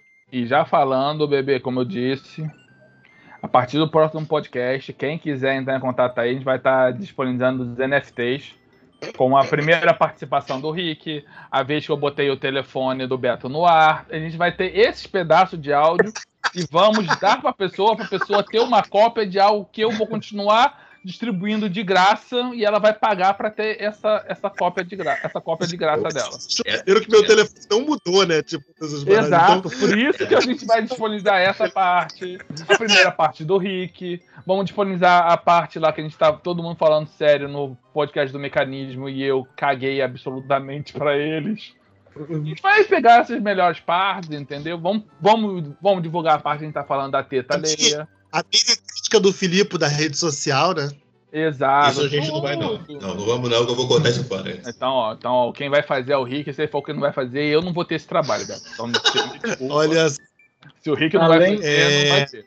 Além das NFTs nossa- também, a gente vai lançar as, a cami- as camisetas, né? Da Zara esse ano. Com Sim, todas as sim. frases cinema em série também, não Tem que pode ser- tem que ser da Zara, não pode ser da Volner, não? Porra. Não, porque a Zara tem trabalho escravo, Beto, e a gente Ah, tem- é verdade. A tem gente que preza pelo apoiar trabalho escravo. as pessoas. É, se você curte o Jedi, você curte o trabalho escravo.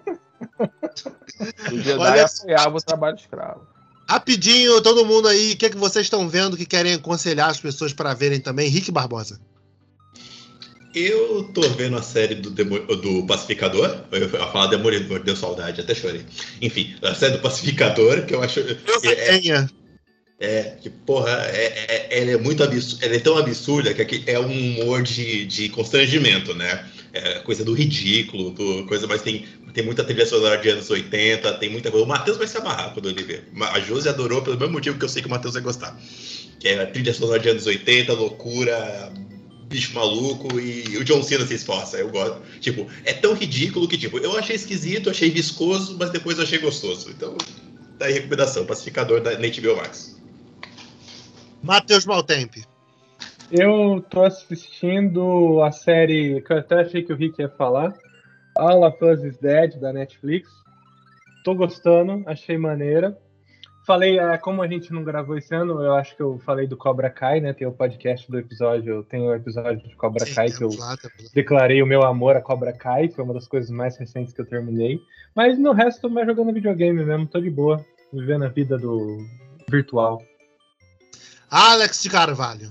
Cara, eu vou recomendar, que a gente até falou aqui, né, cara? Pessoa de interesse aí, tá no, no Globoplay. Globoplay tá com uma série, Globoplay tá com uma série interessante, cara. Assim, É, Globoplay valendo. tá, Globoplay tá com Buffy, cara. Buffy É, completa. cara, tá com Snake Eyes. Olha que coisa maravilhosa. Não, mas aquele Snake Eyes é telecine, cara. Ah, Tem que é? assinar o telecine também. Então eu não vou ver, não. Então que bom que eu não vou ver. É. Mas tem, tem essa pessoa de interesse, né? Personal of interest, que, cara, que série maneira, cara. E é muito engraçado né? a galera pegando aqueles iPhone 1 e fazendo aquelas porra toda, tu não faz aí. A gente sabe que não fazia, mas hoje ainda, ainda é atual. A gente ainda pode fazer também um podcast tipo de sociedade do futuro, né, cara? Que Eu- Person of eu- Interest faz tudo isso. É, Westworld, né, cara? Tipo, ele bate muito nessa questão Eu- de, de Eu ainda, tecnologia quero, do futuro, né? Eu ainda quero conversar sobre isso. Eu tive um puta de um papo com o Beto que nunca foi pro ar pra ninguém, que é sobre tec- essas tecnologias explicadas aí. É, Dá, dá pra te fazer um a gente bateu, pô, falando muito da terceira temporada de Westworld, né, Pô, cara? irmão, posso E como- fazer nada se é, vocês é. fazem grupo secreto pra discutir pauta que poderia ser usada pra todo mundo.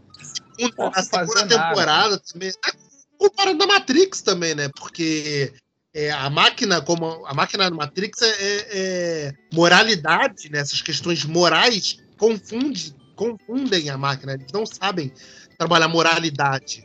Em Westworld, não, né? Westworld, eles, eles, eles é, conseguiram uma forma de programar e de tornar programável esse tipo de, de essas questões filosóficas do, do, do, da, da, do aspecto humano. Tá queimando pauta do nosso futuro podcast. É, eu já briguei Foi com um aí, bolsonarista porque- na internet, inclusive, por causa de Westworld. Nunca vi essa porra. Olha Vou aí. pegar aqui, eu vou pegar pra ver aqui no. Pô, é, que eu- veja, é maneiro. Vou pegar pra Maneira. ver. Vou pegar. Eu não, vou Que ver maneira. porque tem a Valkyria, né? Só por ela já vale o meu tempo. É, cara, eu tava vendo também, terminei de ver All of Us Are Dead e. E eu, eu preciso confessar, eu voltei a ver Smallville. Caralho. Arrependido da porra. Não acaba. cara.